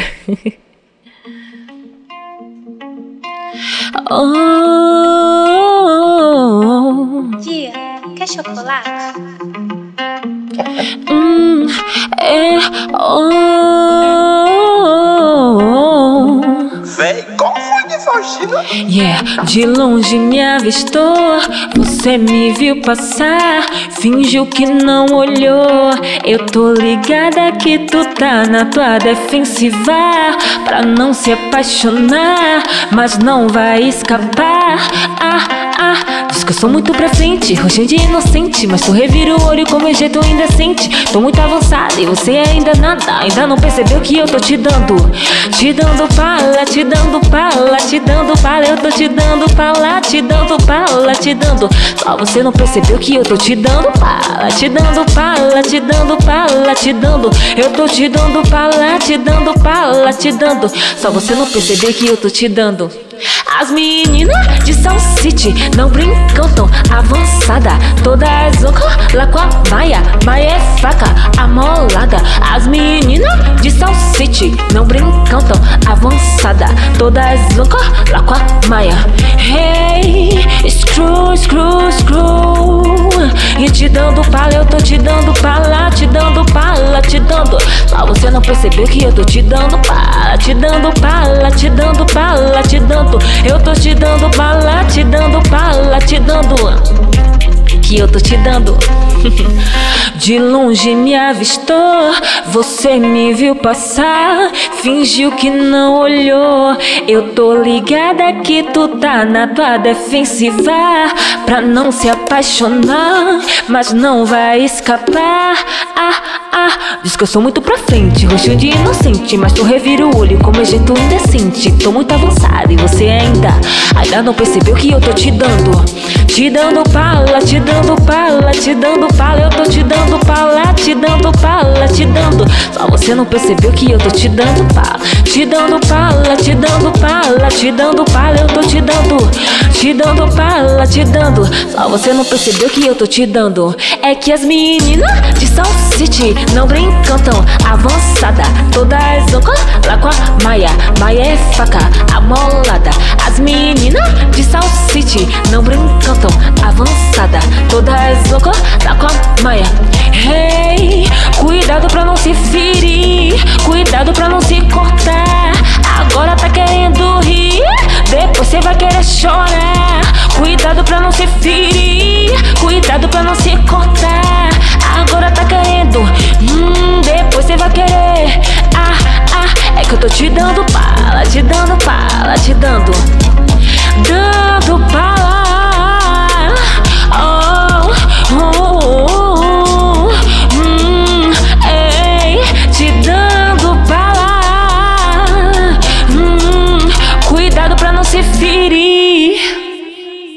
Geral no estúdio aí. Obrigada. Tirei Muito legal. Foi, tá aqui. Tá aqui. Aqui Isso. Ah, acho que dá pra ver ali. Pronto. Pode colocar o por cima também. E aí, rapaziada, é aquela história, né? Já sabe, né? Você pode se inscrever no canal, você pode ativar o sino, você pode também que- comentar e dar like. Esperando a interação da rapaziada aí. Cabeça sempre eficiente, sutil como o hipopótamo. Já resolveu aqui. Obrigado, cabeça. Diretor da técnica aqui do BahiaCast fazendo essas imagens lindíssimas aí. Muito bom, Caba, sempre. Que a rapaziada, a gente tá ligado que a rapaziada tá querendo vir pro BahiaCast por causa disso, né? Por causa desse diferencial, da gente poder ver essa coisa linda aqui. O artista colocando sua verdade aqui. Sim. E a gente, aqui no estúdio, a gente fica emocionado também, não é porque eu sou artista, somente assim, porque eu quero dizer, ah, porque eu sou artista. Não, a gente fica emocionado mesmo, curtindo a onda, né? curtindo a vibe, curtindo o groove, que é realmente uma linguagem assim que inovadora, né? E a gente tá aqui pra aprender todo mundo, né? Sim, com Afinal de certeza. contas, tá aqui na Terra pra gente aprender com a gente mesmo e com as outras pessoas, né? Com certeza. E então você tava contando a história de como foi que você fez essa música. Sim. Lavando tinha- prato do nada. eu tava ouvindo essa música, Movimento Re- Retilíneo dos Largados, de Andeirismo. Aí eu prestei atenção no flow. E eu entrei no. Do nada. Às vezes eu tô lavando prato e tô aqui no meu celular, paro, entro no Instagram. Minha mãe se estressa porque eu fico horas nisso, só disso, orando no celular. Entrei no Instagram e nesse momento eh, eu, eu vi alguma coisa da UFBA. Uma amiga compartilhou uma foto de uma professora que eu amo muito, que é Dolores. Dolores é uma professora minha da UFBA. Eu faço BI de arte na UFBA, não falei ainda, mas eu vou É, chegar nesse processo. pronto. Ela é uma mulher preta, empoderada, inteligentíssima, uma pessoa que me inspira muito. E eu visitei o Instagram dela, segui ela no Instagram. Aí tinha na- no perfil dela, sou faca molada. Aí, gente, eu preciso desse negócio. Assim, eu mandei mensagem pra ela. Pro, eu vou colocar esse essa, frase, essa frase sua numa música minha. Você deixa eu colocar? ela, claro, você sabe de quem é essa música. Eu já tinha escutado isso em algum lugar, só que na hora eu não lembrei. Você sabe de quem é essa frase? Sabe de onde é essa frase? Eu falei, não, pro. É de Milton Nascimento, da música Fé, Cega, Faca, Faca Molada. Molada. Minha mãe é fãzíssima de Milton Nascimento, então. Aí eu lembrei na hora, né? Então tudo, tudo fez um sentido, assim, pela letra de. Vai ter, vai ter, vai ter de ser, vai ser faca mola. O brilho cego de paixão e fé, faca molada. É uma música muito empoderada, sabe? Que faz Sim. você se sentir bem. A letra fala, é sobre isso. Aí, só que não- como foi uma coisa meio rasa de colocar na hora, não, não veio isso na mente, mas depois se conectou. Aí ela, aí nessa mesma hora que eu, eu, eu falei com ela, perdão, nessa mesma hora que eu falei com ela, eu tava ouvindo essa música de, de Anderson, mas peguei, entrei no- na galeria, não sei porquê, e vi lá o vídeo, que era um dos últimos vídeos que eu tinha gravado. Aí botei pra tocar no meu fone, né, pra rele- relembrar que a gente tava ensaiando, pra relembrar o toque, pra gente não esquecer, pra eu esquecer, não esquecer na hora, né, ensaiando em casa mentalmente. Aí eu comecei a ver assim, de salsite, não brincam avançada, alguma coisa de faca molada. Só que eu fiquei um pouquinho assim de. um pouquinho. um pé atrás de colocar Maia na música, para as pessoas não, não. Ah, tá se achando já uma cantora, cantora Maia. eu falei, ah, não, vou botar meu nome. Sim. Não sei, não sei quantas pessoas vai atingir, não sei se vai, a galera vai se ligar nisso, vou colocar meu nome. Maia é faca, amolada, as meninas de salsite. Aí ro- gerou esse refrãozinho. Eu peguei e mandei pra Faustino, Fá, olha aí, veja, pega esse, pega esse toquezinho aí. Vou te mandar aqui o refrão, veja aí se você consegue fazer alguma coisa. Na hora ele mandou de volta o beat com a estruturazinha. Aí eu, de longe me avistou, você me viu. Começou a vir a música toda, porque a a música Sim. quando vem, vem toda. Em 30 minutos eu fiz essa música. Passou um tempinho, a gente rolou o sofá, sabe, rolou tudo. E Final de 2019 eu- foi quando eu tranquei o Instagram. Aí abri no início do ano, que eu fui, fiz um show no- na Casa Ninja Bahia e já cantava essa música nos meus shows. E a galera ficava loucura, eu cantava, a galera já. não- a música não tava nem pronta, não tinha ba- back, não tinha nada, sabe? Era, o- era o beat com solinho, não tinha as outras partes. Porque além de Faustino, tem outro produtor chamado Diabels Music, que é Dia de, de São Paulo, produtor musical de São Paulo. É, ele ouviu a música, Faustino mostrou pra ele, pô, eu quero entrar nessa faixa. Aí ele, aí já queria trabalhar com ele mesmo, aí ele entrou na faixa. Aí depois que veio as, as é, depois que veio a, a, a, a, música, depois que a música ficou completa, né? Só que eu já cantava nos shows, isso eu, eu via o feedback da pessoa ali no show.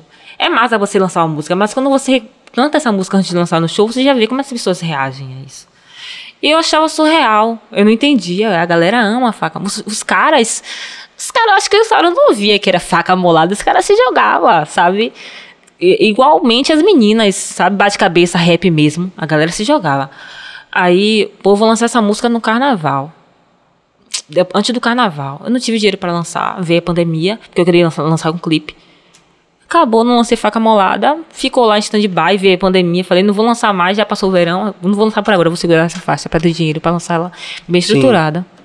Não lancei a música, chegou em junho, eu peguei e tranquei o Instagram, né? Pô, eu vou lançar essa música. Os meninos, né, me incentivaram a lançar. Lança, Maia, lança. Você já tá com a música praticamente pronta. Já, tava, já tinha gravado a música, né?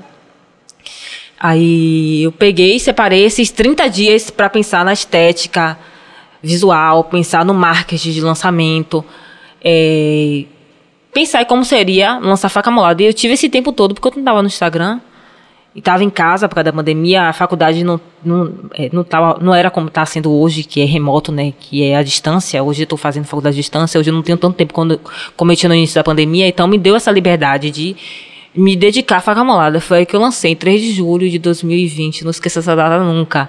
Eu bati 10 mil plays no Spotify, sendo que o meu perfil estava zerado, porque eu troquei de nome. Era Maia com Y, o, o, o acento agudo no Y, então era difícil de achar, porque já existiam outras Maias. Enfim, não existe mais, elas mudaram o nome. Agora só tem eu de Maia no, Instagram, no, no Spotify. Eu ti- ah, vou, vou, vou me lançar do zero. Meu perfil sem os ouvintes mensais que tinha, que não tinha muito, tinha 25 ou 20 mil mens- eh, 25 ouvintes mensais no Spotify, né? Porque dá uma. é, são ouvintes flutuantes, são números flutuantes que podem mudar, mas a galera tá ali me ouvindo. Né? Sim. Como eu tenho hoje, que é. Fica uma faixa bem estruturada, assim, de, de números. Aí eu vou lançar assim na. Quando eu cheguei duas horas da tarde, 6 mil streams, gente, eu não esperava, sabe? No mesmo momento, assim, um monte de gente comentando que música incrível. E a galera já tinha ouvido nas, nas festas, né? Sim. Foi uma música que me deu muito gás pra continuar, sabe? Não digo nem no sentido de números. Porque números por números, eu amo Paranoia Total, que não tem tantos números assim, sabe? Eu acho que é quando eu, eu acho que me- o que me tocou mais foi a recepção das pessoas com a música. Como a música chegou, porque eu, eu acredito assim que a minha maior, a, maior barreira sensorial da minha arte são as pessoas que me escutam, são o meu público. E eles vão mostrar pra mim se eu tô indo bem, se a música é legal, se a música é boa, sabe? A música não agrada a todo mundo, mas se agradou uma, uma certa parte da, da população que me acompanha, é um bom porque sinal. bateu. Bateu. É. O Faca Molada foi assim. Não, a gente super gostou da música aqui em Cabas.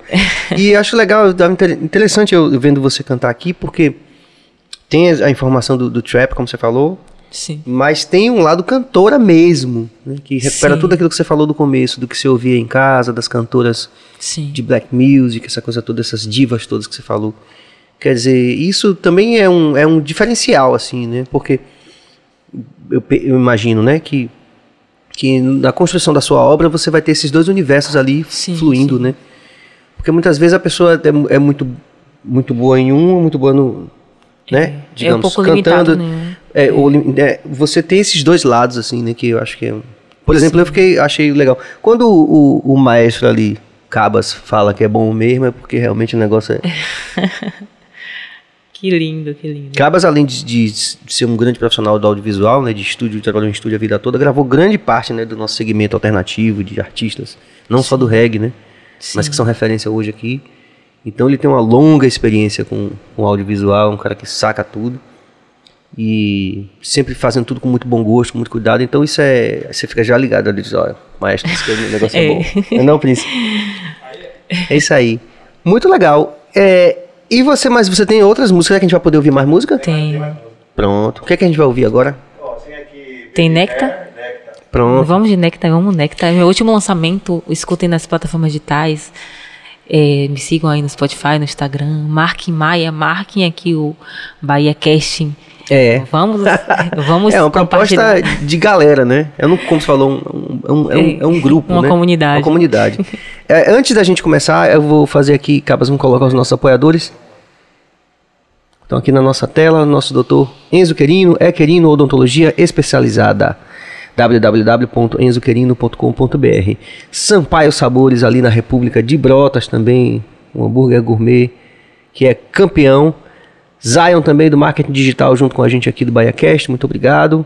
A Carpon também, que é uma das marcas que é, ocasionalmente vestem a gente. A gente tem a Carpon, tem a Soldila também, que está ali o nosso quadro do Bem Eco ali, que faz parte do nosso cenário, em- é, como é que chama? Em caráter perene, né? Tipo assim, tá sempre ali, sempre vai estar. Mas eu perdi um aqui que foi o nosso copo cheio, volte aí. Copo cheio em pódio da bebida, porque aqui a gente também pode tomar uma cervejinha, podcast é bom por isso, né? A gente teve aqui o quarteto percussivo de Ivete, né? Sim. Que, pô, a gente tomou todas aqui. Foi, Foi muito legal. Então, vocês também aí da produção aí, se quiser tomar uma cerveja aí, não tem problema não. A gente fala daqui. Copo cheio, obrigado, rapaziada aí do Empório de Bebidas, também fazendo a diferença aqui no BahiaCast. Vamos ouvir agora Nectar? Vamos. Vamos lá. É um pago trap também, galera. Vamos nessa.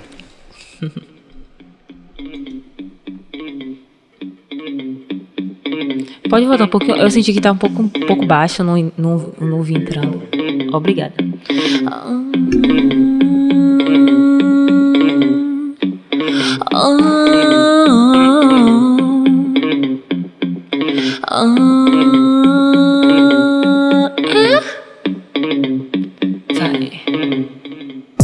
Tô com vontade daquilo.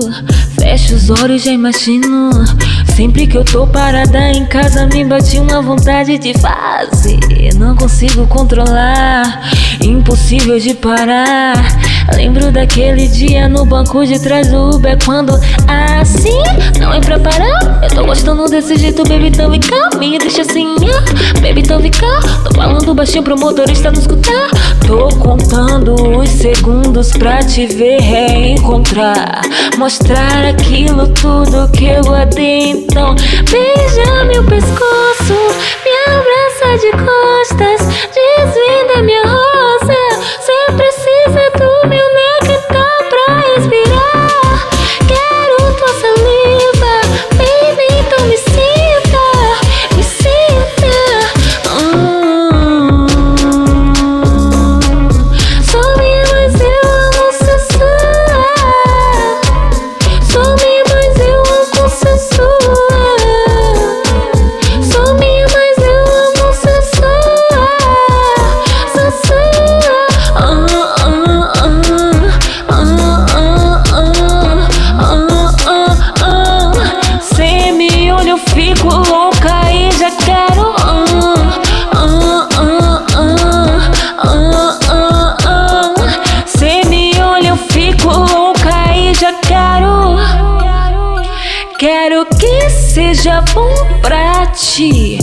assim como tá sendo bom pra mim.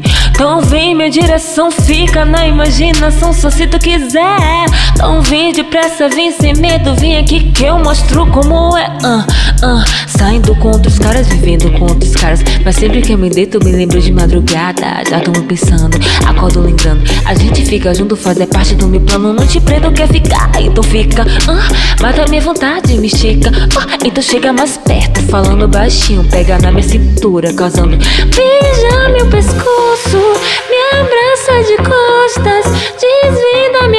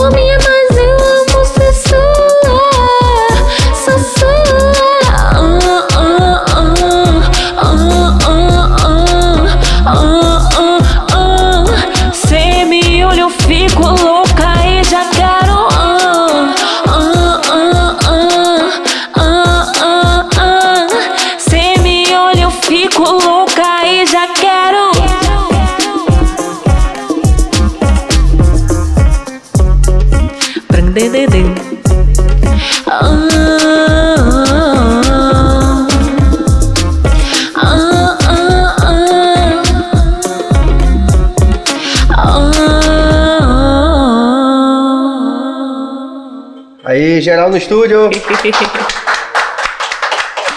Obrigada. Muito bom, Maia.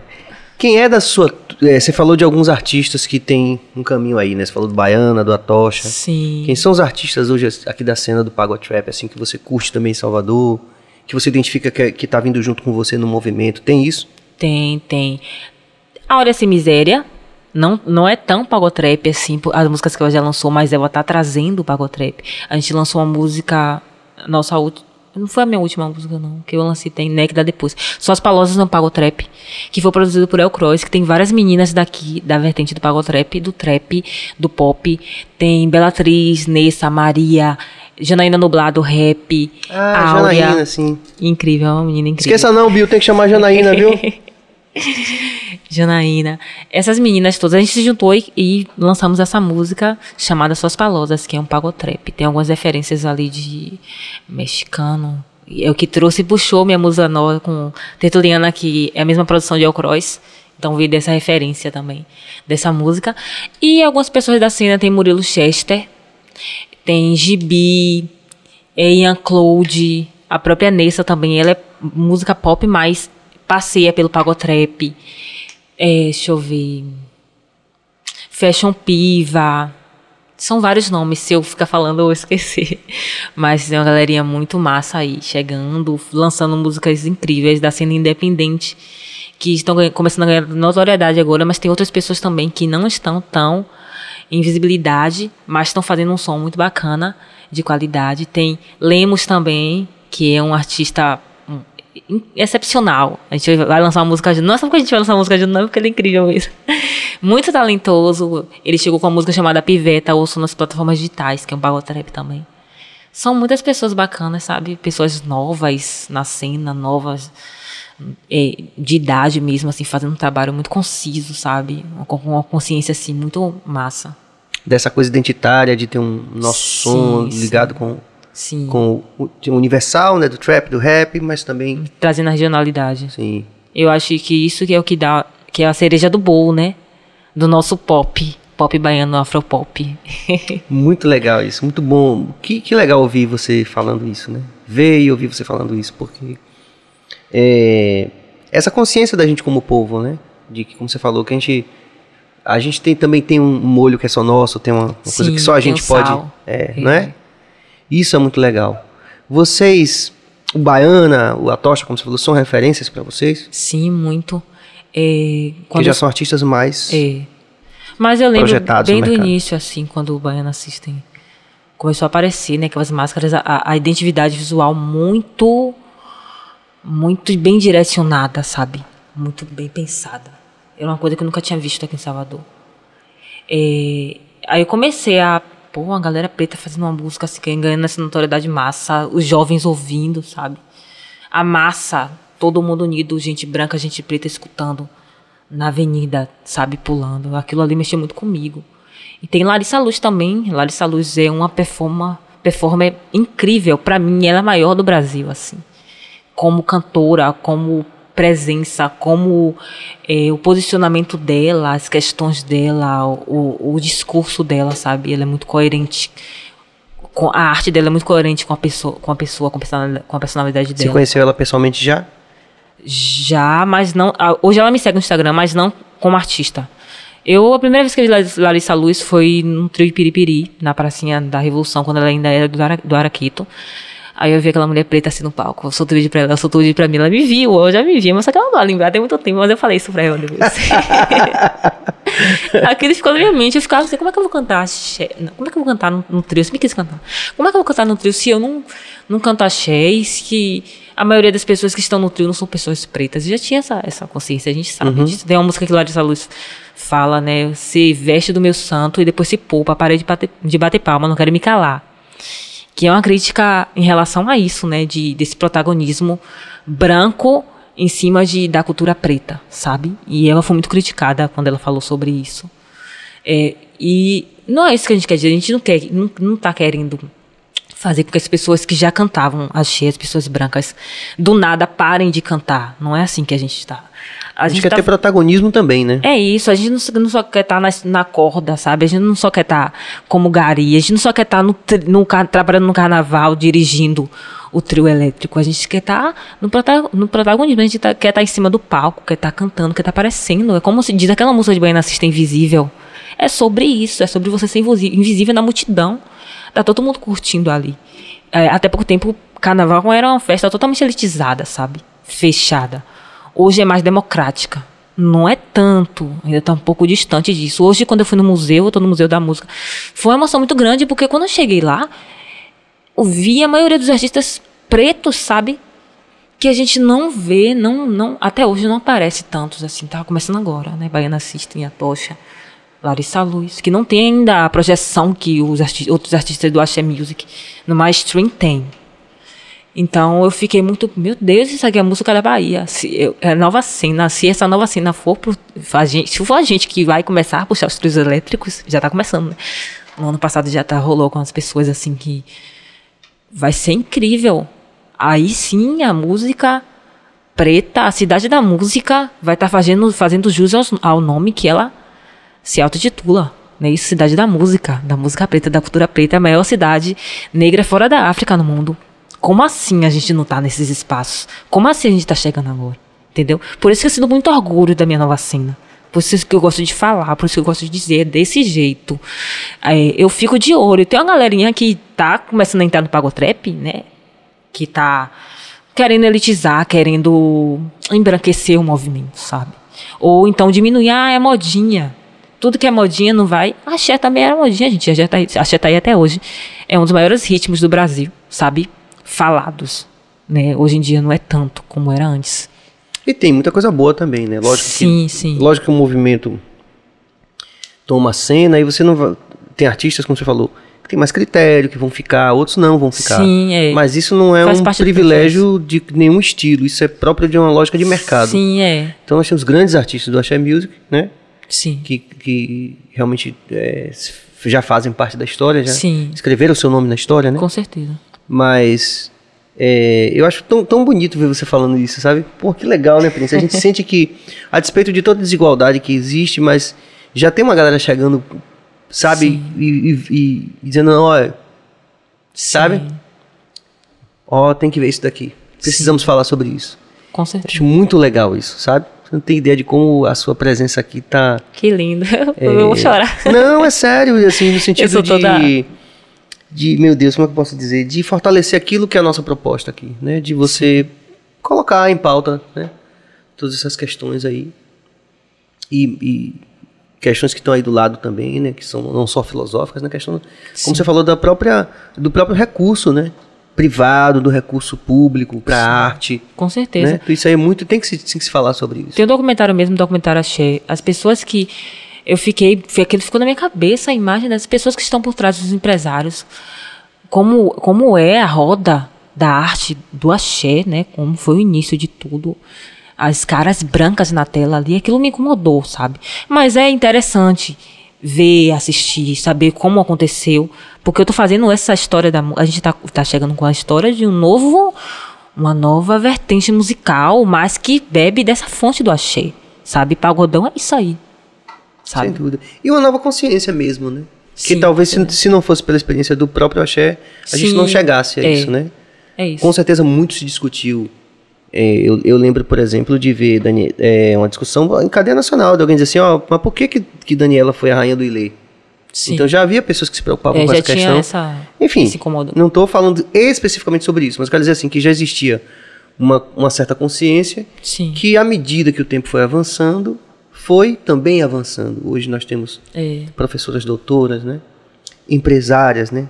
Tem a Monique Evelyn, você tem Preta Rara, que vem morar aqui em Salvador, sim. você tem a própria Rita Batista, você tem tantas é, mulheres pretas, né? Que estão já não só conscientes desse processo, mas reproduzindo essa consciência também na sociedade, né? Sim. Provocando. E tudo também por, pelo veículo da internet, né? Sim, Porque que é algo que não tinha também. É. Como é que lembrado. a gente ia falar essas coisas na televisão? Aqui, Todo por mundo exemplo, tinha né? medo. É, Se a gente fosse um programa de televisão que tivesse um diretor Sim. hoje, será que ele ia deixar a gente falar tudo isso que a gente falou aqui? Com certeza. Né? Com certeza não. Com certeza não, né? Sim. Então, assim, essa perspectiva de uma democratização, né? Sim. Podemos trabalhar nisso também na internet, mas já é bem mais do que já foi antes, né? Com certeza. É, é, eu falar uma. Eu ia falar sobre Margarete Menezes, né? Que é uma das Sim. minhas referências também, assim. Que pouco se. Sei lá, pouco se. Não, não, não é que pouco se fala dela, mas. Ela tem um lugar muito importante na história da música que muita gente não, não, não percebe isso, sabe? Os mais novos que estão chegando agora. É, eu participei do Mercado Iaô, digital, né? Ela mandou mensagem pra mim, ela me segue no Instagram. Eu fiquei, meu Deus do céu. Aí eu pensei, meu Deus, velho, eu tô atingindo essas pessoas, ela tá ouvindo minha música, sabe? Imagine essa galera que chegou lá, que vendo a gente fazendo, sabe? Eles, eles nos inspiram, mas eu acho que eles se sentem motivados, sabe? Não no sentido deles continuarem, porque daqui a pouco ela para realmente de cantar. A gente, a gente tem o seu momento, tá? A É, gente não claro, tem o nosso claro. momento. Mas eu acho que ela se sente feliz, realizada, sabe? Não, sem dúvida. E, e grande Essa parte daquilo chegando. que, que foi proposto, né? Esses grandes, né? Que você falou, Maga, Sim. Lazo, Sim, pô, a atuação do Olodum, do Ileaê, foi fundamental nesse processo, Com né? certeza. E todo mundo, de alguma forma, vai chegar aqui também no BaiaCast, né? Vou chamar essa turma toda, vou ligar pra essa turma. Vou dar um zap pra essa turma toda.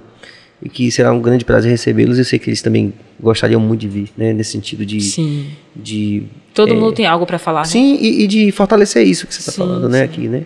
Sim. Enfim. Tem mais música? Tem mais uma música aí. Pronto. Vamos cantar mais uma? Vamos. Pronto. Sim. Uma parceria minha com o MC Taia. Essa não pode faltar. Então é isso, você sabe, você pode se inscrever no canal. Se você apoia essas ideias, não só o BaiaCast, mas essas ideias, esse protagonismo dessas mulheres maravilhosas que estão passando aqui. Essa semana é quase que inteiramente dedicada às mulheres. É a nossa programação aqui do BaiaCast. E, enfim, vocês já sabem, mas é sempre bom a gente fortalecer para que vocês compartilhem, vocês apoiem essa ideia, que vocês não estão apoiando somente o BaiaCast. Vocês estão apoiando uma nova perspectiva de pensar a cultura e de pensar a nossa própria sociedade afro-baiana, né? De como se organizam os recursos, não só privados, mas públicos também, para a gente fazer desse lugar que a gente tanto ama um lugar mais digno, mais próspero, né? Principalmente nesse momento que a gente está precisando mesmo retomar as nossas vidas, né? Então você pode se inscrever no canal, pode ativar o sino, pode comentar e pode dar like. Vamos ouvir agora Baby Hair.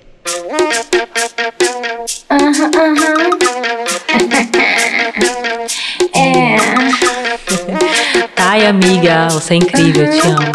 Maia, Taia, estão na área.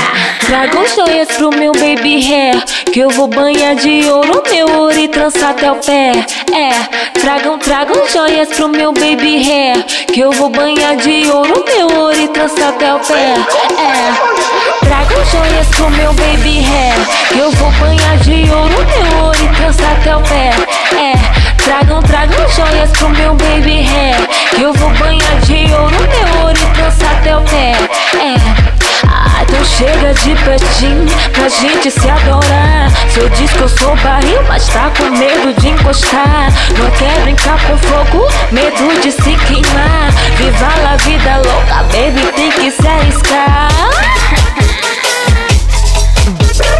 Só me quer quando tu precisa, dessa vez eu não vou deixar. Cheia de ouro, olha a minha pele, sou dourada, feita de sol. Tô brilhando mais que serão. Nessa hora tu tá ecando ainda não lembra. Por isso a gente brilha. Tipo stress, tipo stress, aham, aham, aham. Tipo stress, tipo stress, aham, aham, aham.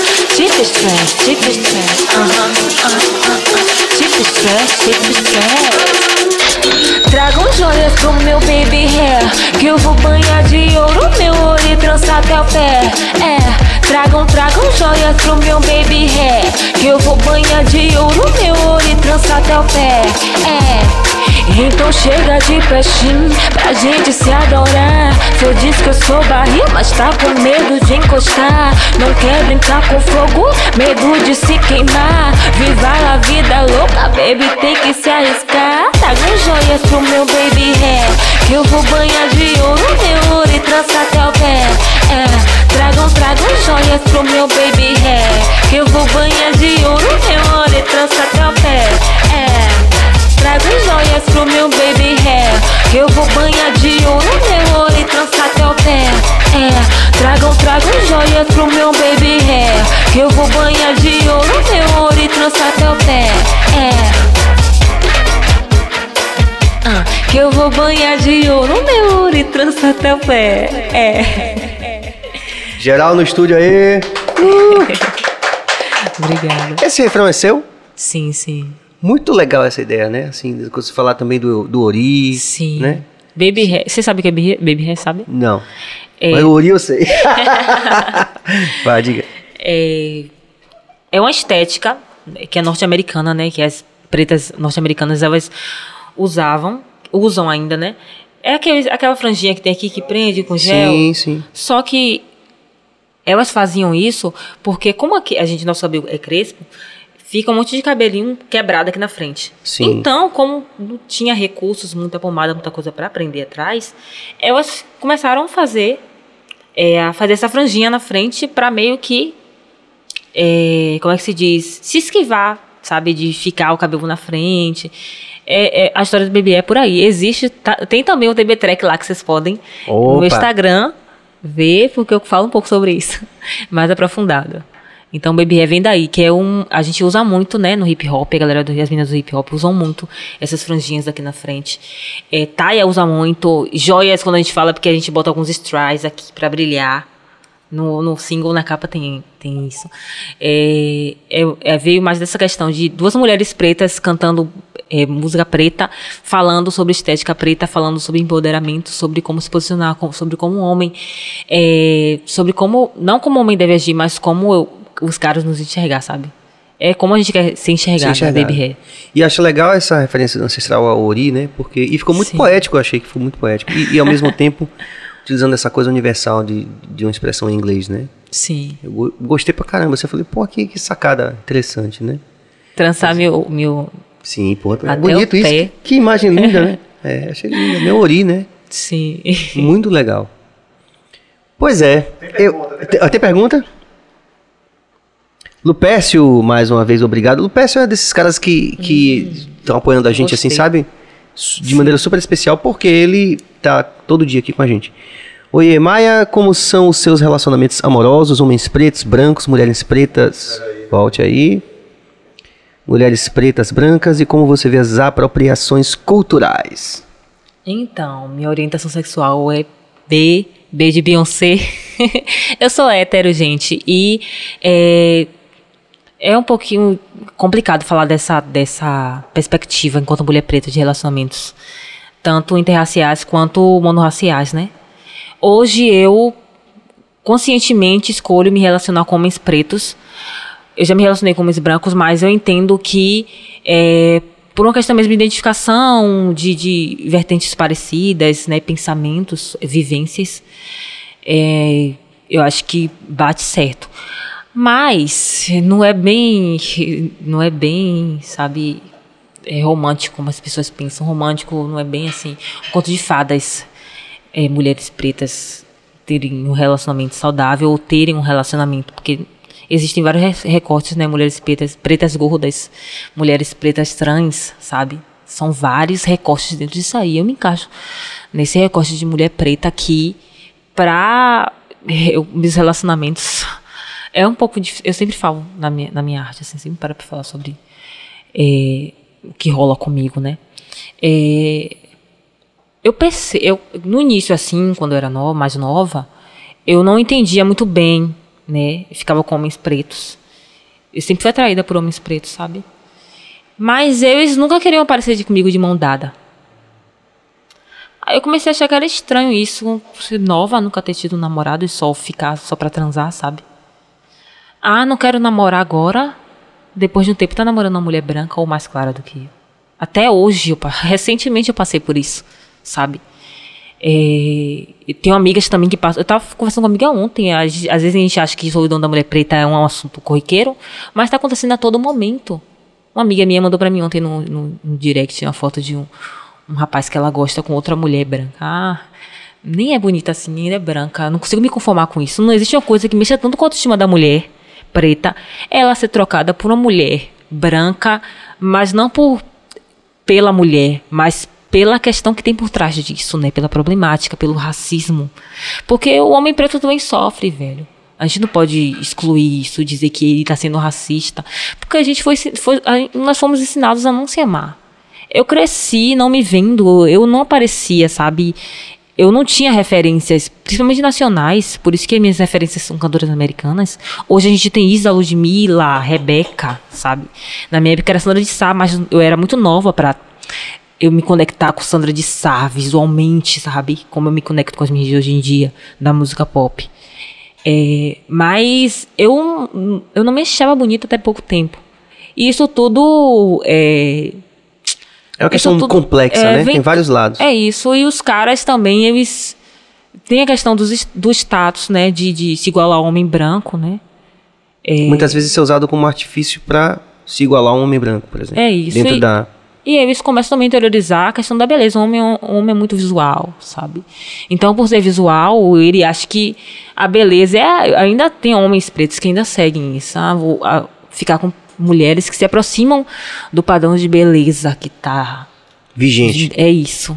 Então rola muito isso. Tem alguns caras que têm consciência racial, né, que começam a enxergar beleza em outras mulheres porque a autoestima está sendo reconstruída. Quando você se sente bem, bonito consigo mesmo, você consegue se ver na outra pessoa, consegue achar outra pessoa bonita também, sabe? Então acho que é uma questão de é uma questão de saúde pública também, porque mexe com autoestima, é uma questão psicológica. Façam terapia quem puder. Não é acessível, não é barato, mas eu acho que isso ajuda muito, sabe? Me ajudou muito a, a me situar, porque eu sofria muito, gente. Até hoje eu fico assim. Mexe comigo relacionamentos. Hoje eu não namoro. Eu optei, eu, eu optei por não namorar por agora sabe? Mas é, eu fico com tá muito medo de me relacionar, sim. Fico com muito medo de me relacionar, tanto com homens brancos quanto, quanto tanto, tanto com homens brancos quanto com homens negros. Com homens brancos mais porque eles são racistas, mas às vezes eles não percebem que são, sabe? É, eles não aceitam também que são. É muito complicado, é difícil. E quanto à apropriação cultural? É, em que sentido? Ele não explicou. É, Mas acho que tem a ver um pouco com aquilo que a gente falou mais cedo, né? Que você falou do axé, por exemplo, ser só uma coisa Sim. folclórica, né? De, de ser uma música preta, mas que era protagonizada por muita gente branca. Sim. E você não via essa representação nem... Não era nem igualitária em termos numéricos, né? De, sim, de pessoas sim. pretas em papel de protagonismo. Você falou de Margarete, da importância simbólica de Margarete. Quer dizer, eu tô, eu tô Sim, interpretando a pergunta paralelo. dele. Sim, eu estou entendendo. Né? Assim, Margarete, pela importância que tem, Lazo Matumbi, pela importância que tem. Sim, com certeza. E, e o valor que a sociedade, na verdade, dá para esses artistas, né? Sim. Eu entendo a apropriação cultural de uma maneira muito objetiva. Porque às vezes as pessoas querem fazer uma discussão e aumentar, generalizar muita coisa. É como eu falei do Axé Music, as pessoas brancas que já fazem, já cantam axé, já estão aí. A gente não pode chegar do nada e vá, bora, pare de cantar minha música. Você não é digno de cantar essa música, sabe? Não é bem assim.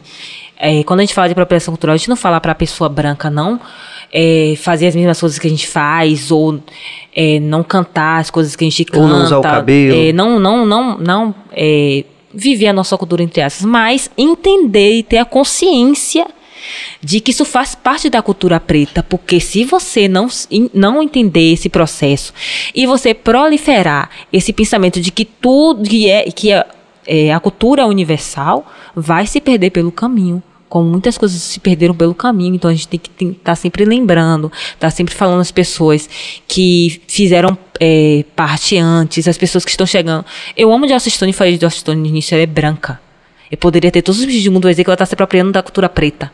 Mas ela entende esse processo e ela continua proliferando a ideia de que ela canta black music, soul, jazz, hip hop e assim por diante. Eu acho que é a questão de apropriação cultural é mais uma questão de autoconsciência, sabe? De como você vai usar aquilo. Muito legal. Jorge Luiz, quando vai lançar a nova música? Obrigado, Jorge. Pretendem desse ano.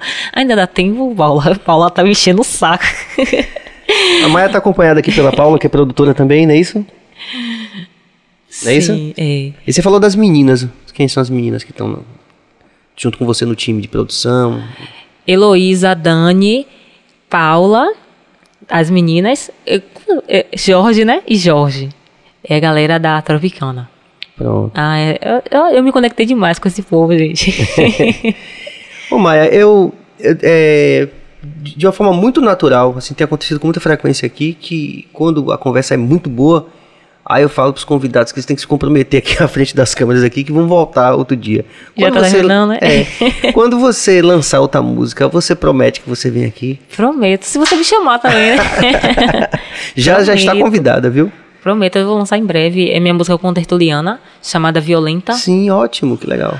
É, ainda não tem data, mas. É, a gente, não, a gente acha que um jeito, viu, Paulo? Fala com o Bill. Você e Bill que se entendem aí no negócio de produção.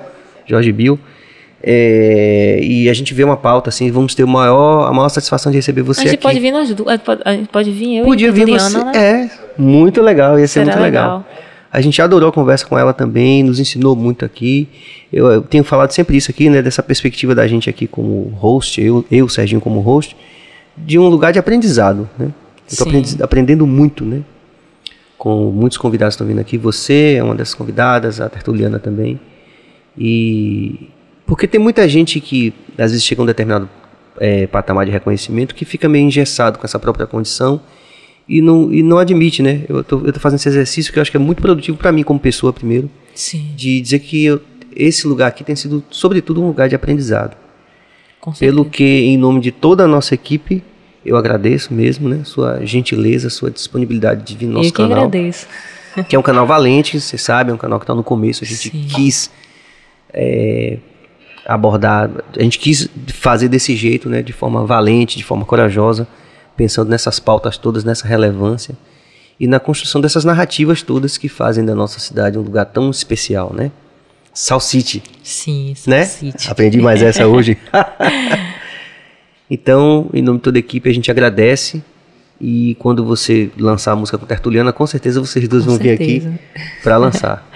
Eu a quem agradeço, estou muito feliz. O papo foi tão bom, foi tão bom que eu nem senti o tempo voando. pois é, foi rápido, né? eu Quase amo. Eu, gente, eu falei que eu amo podcast, né? Então eu nem vejo o tempo passando. Muita coisa eu queria ter dito, não consegui falar, porque a gente vai, vai mudando. É, passando. essa dinâmica do natural é, é bom assim faz, é. também. Estou muito feliz de verdade. É, é isso, gente.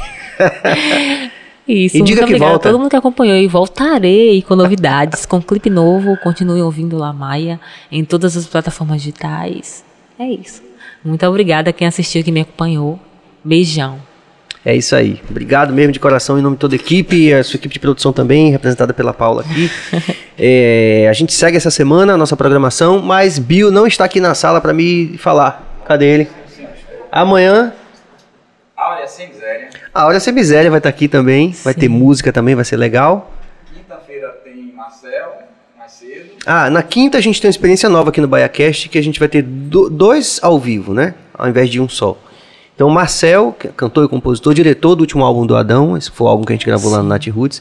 Ele veio para Salvador, fui hoje buscar ele no aeroporto, já tá aqui fazendo várias produções, vários estudos. Vamos gravar amanhã um visualizer, né? Que não é clipe, mas que eu também aprendi com ele o que Sim. que é visualizer. Nanda Batista. Então, no primeiro horário da quinta a gente vai ter Marcel e no segundo, no segundo a gente vai ter Nanda Batista, cantora. Nanda Batista também, cantora, influência e, e outras histórias que a gente vai saber também. Então é isso. Como falei no começo, inscrevam-se no canal, apoiem essa ideia, ativem o sino, compartilhem, deem like, porque o BaiaCast está aí com sangue nos olhos. Vamos que vamos. Paz e luz.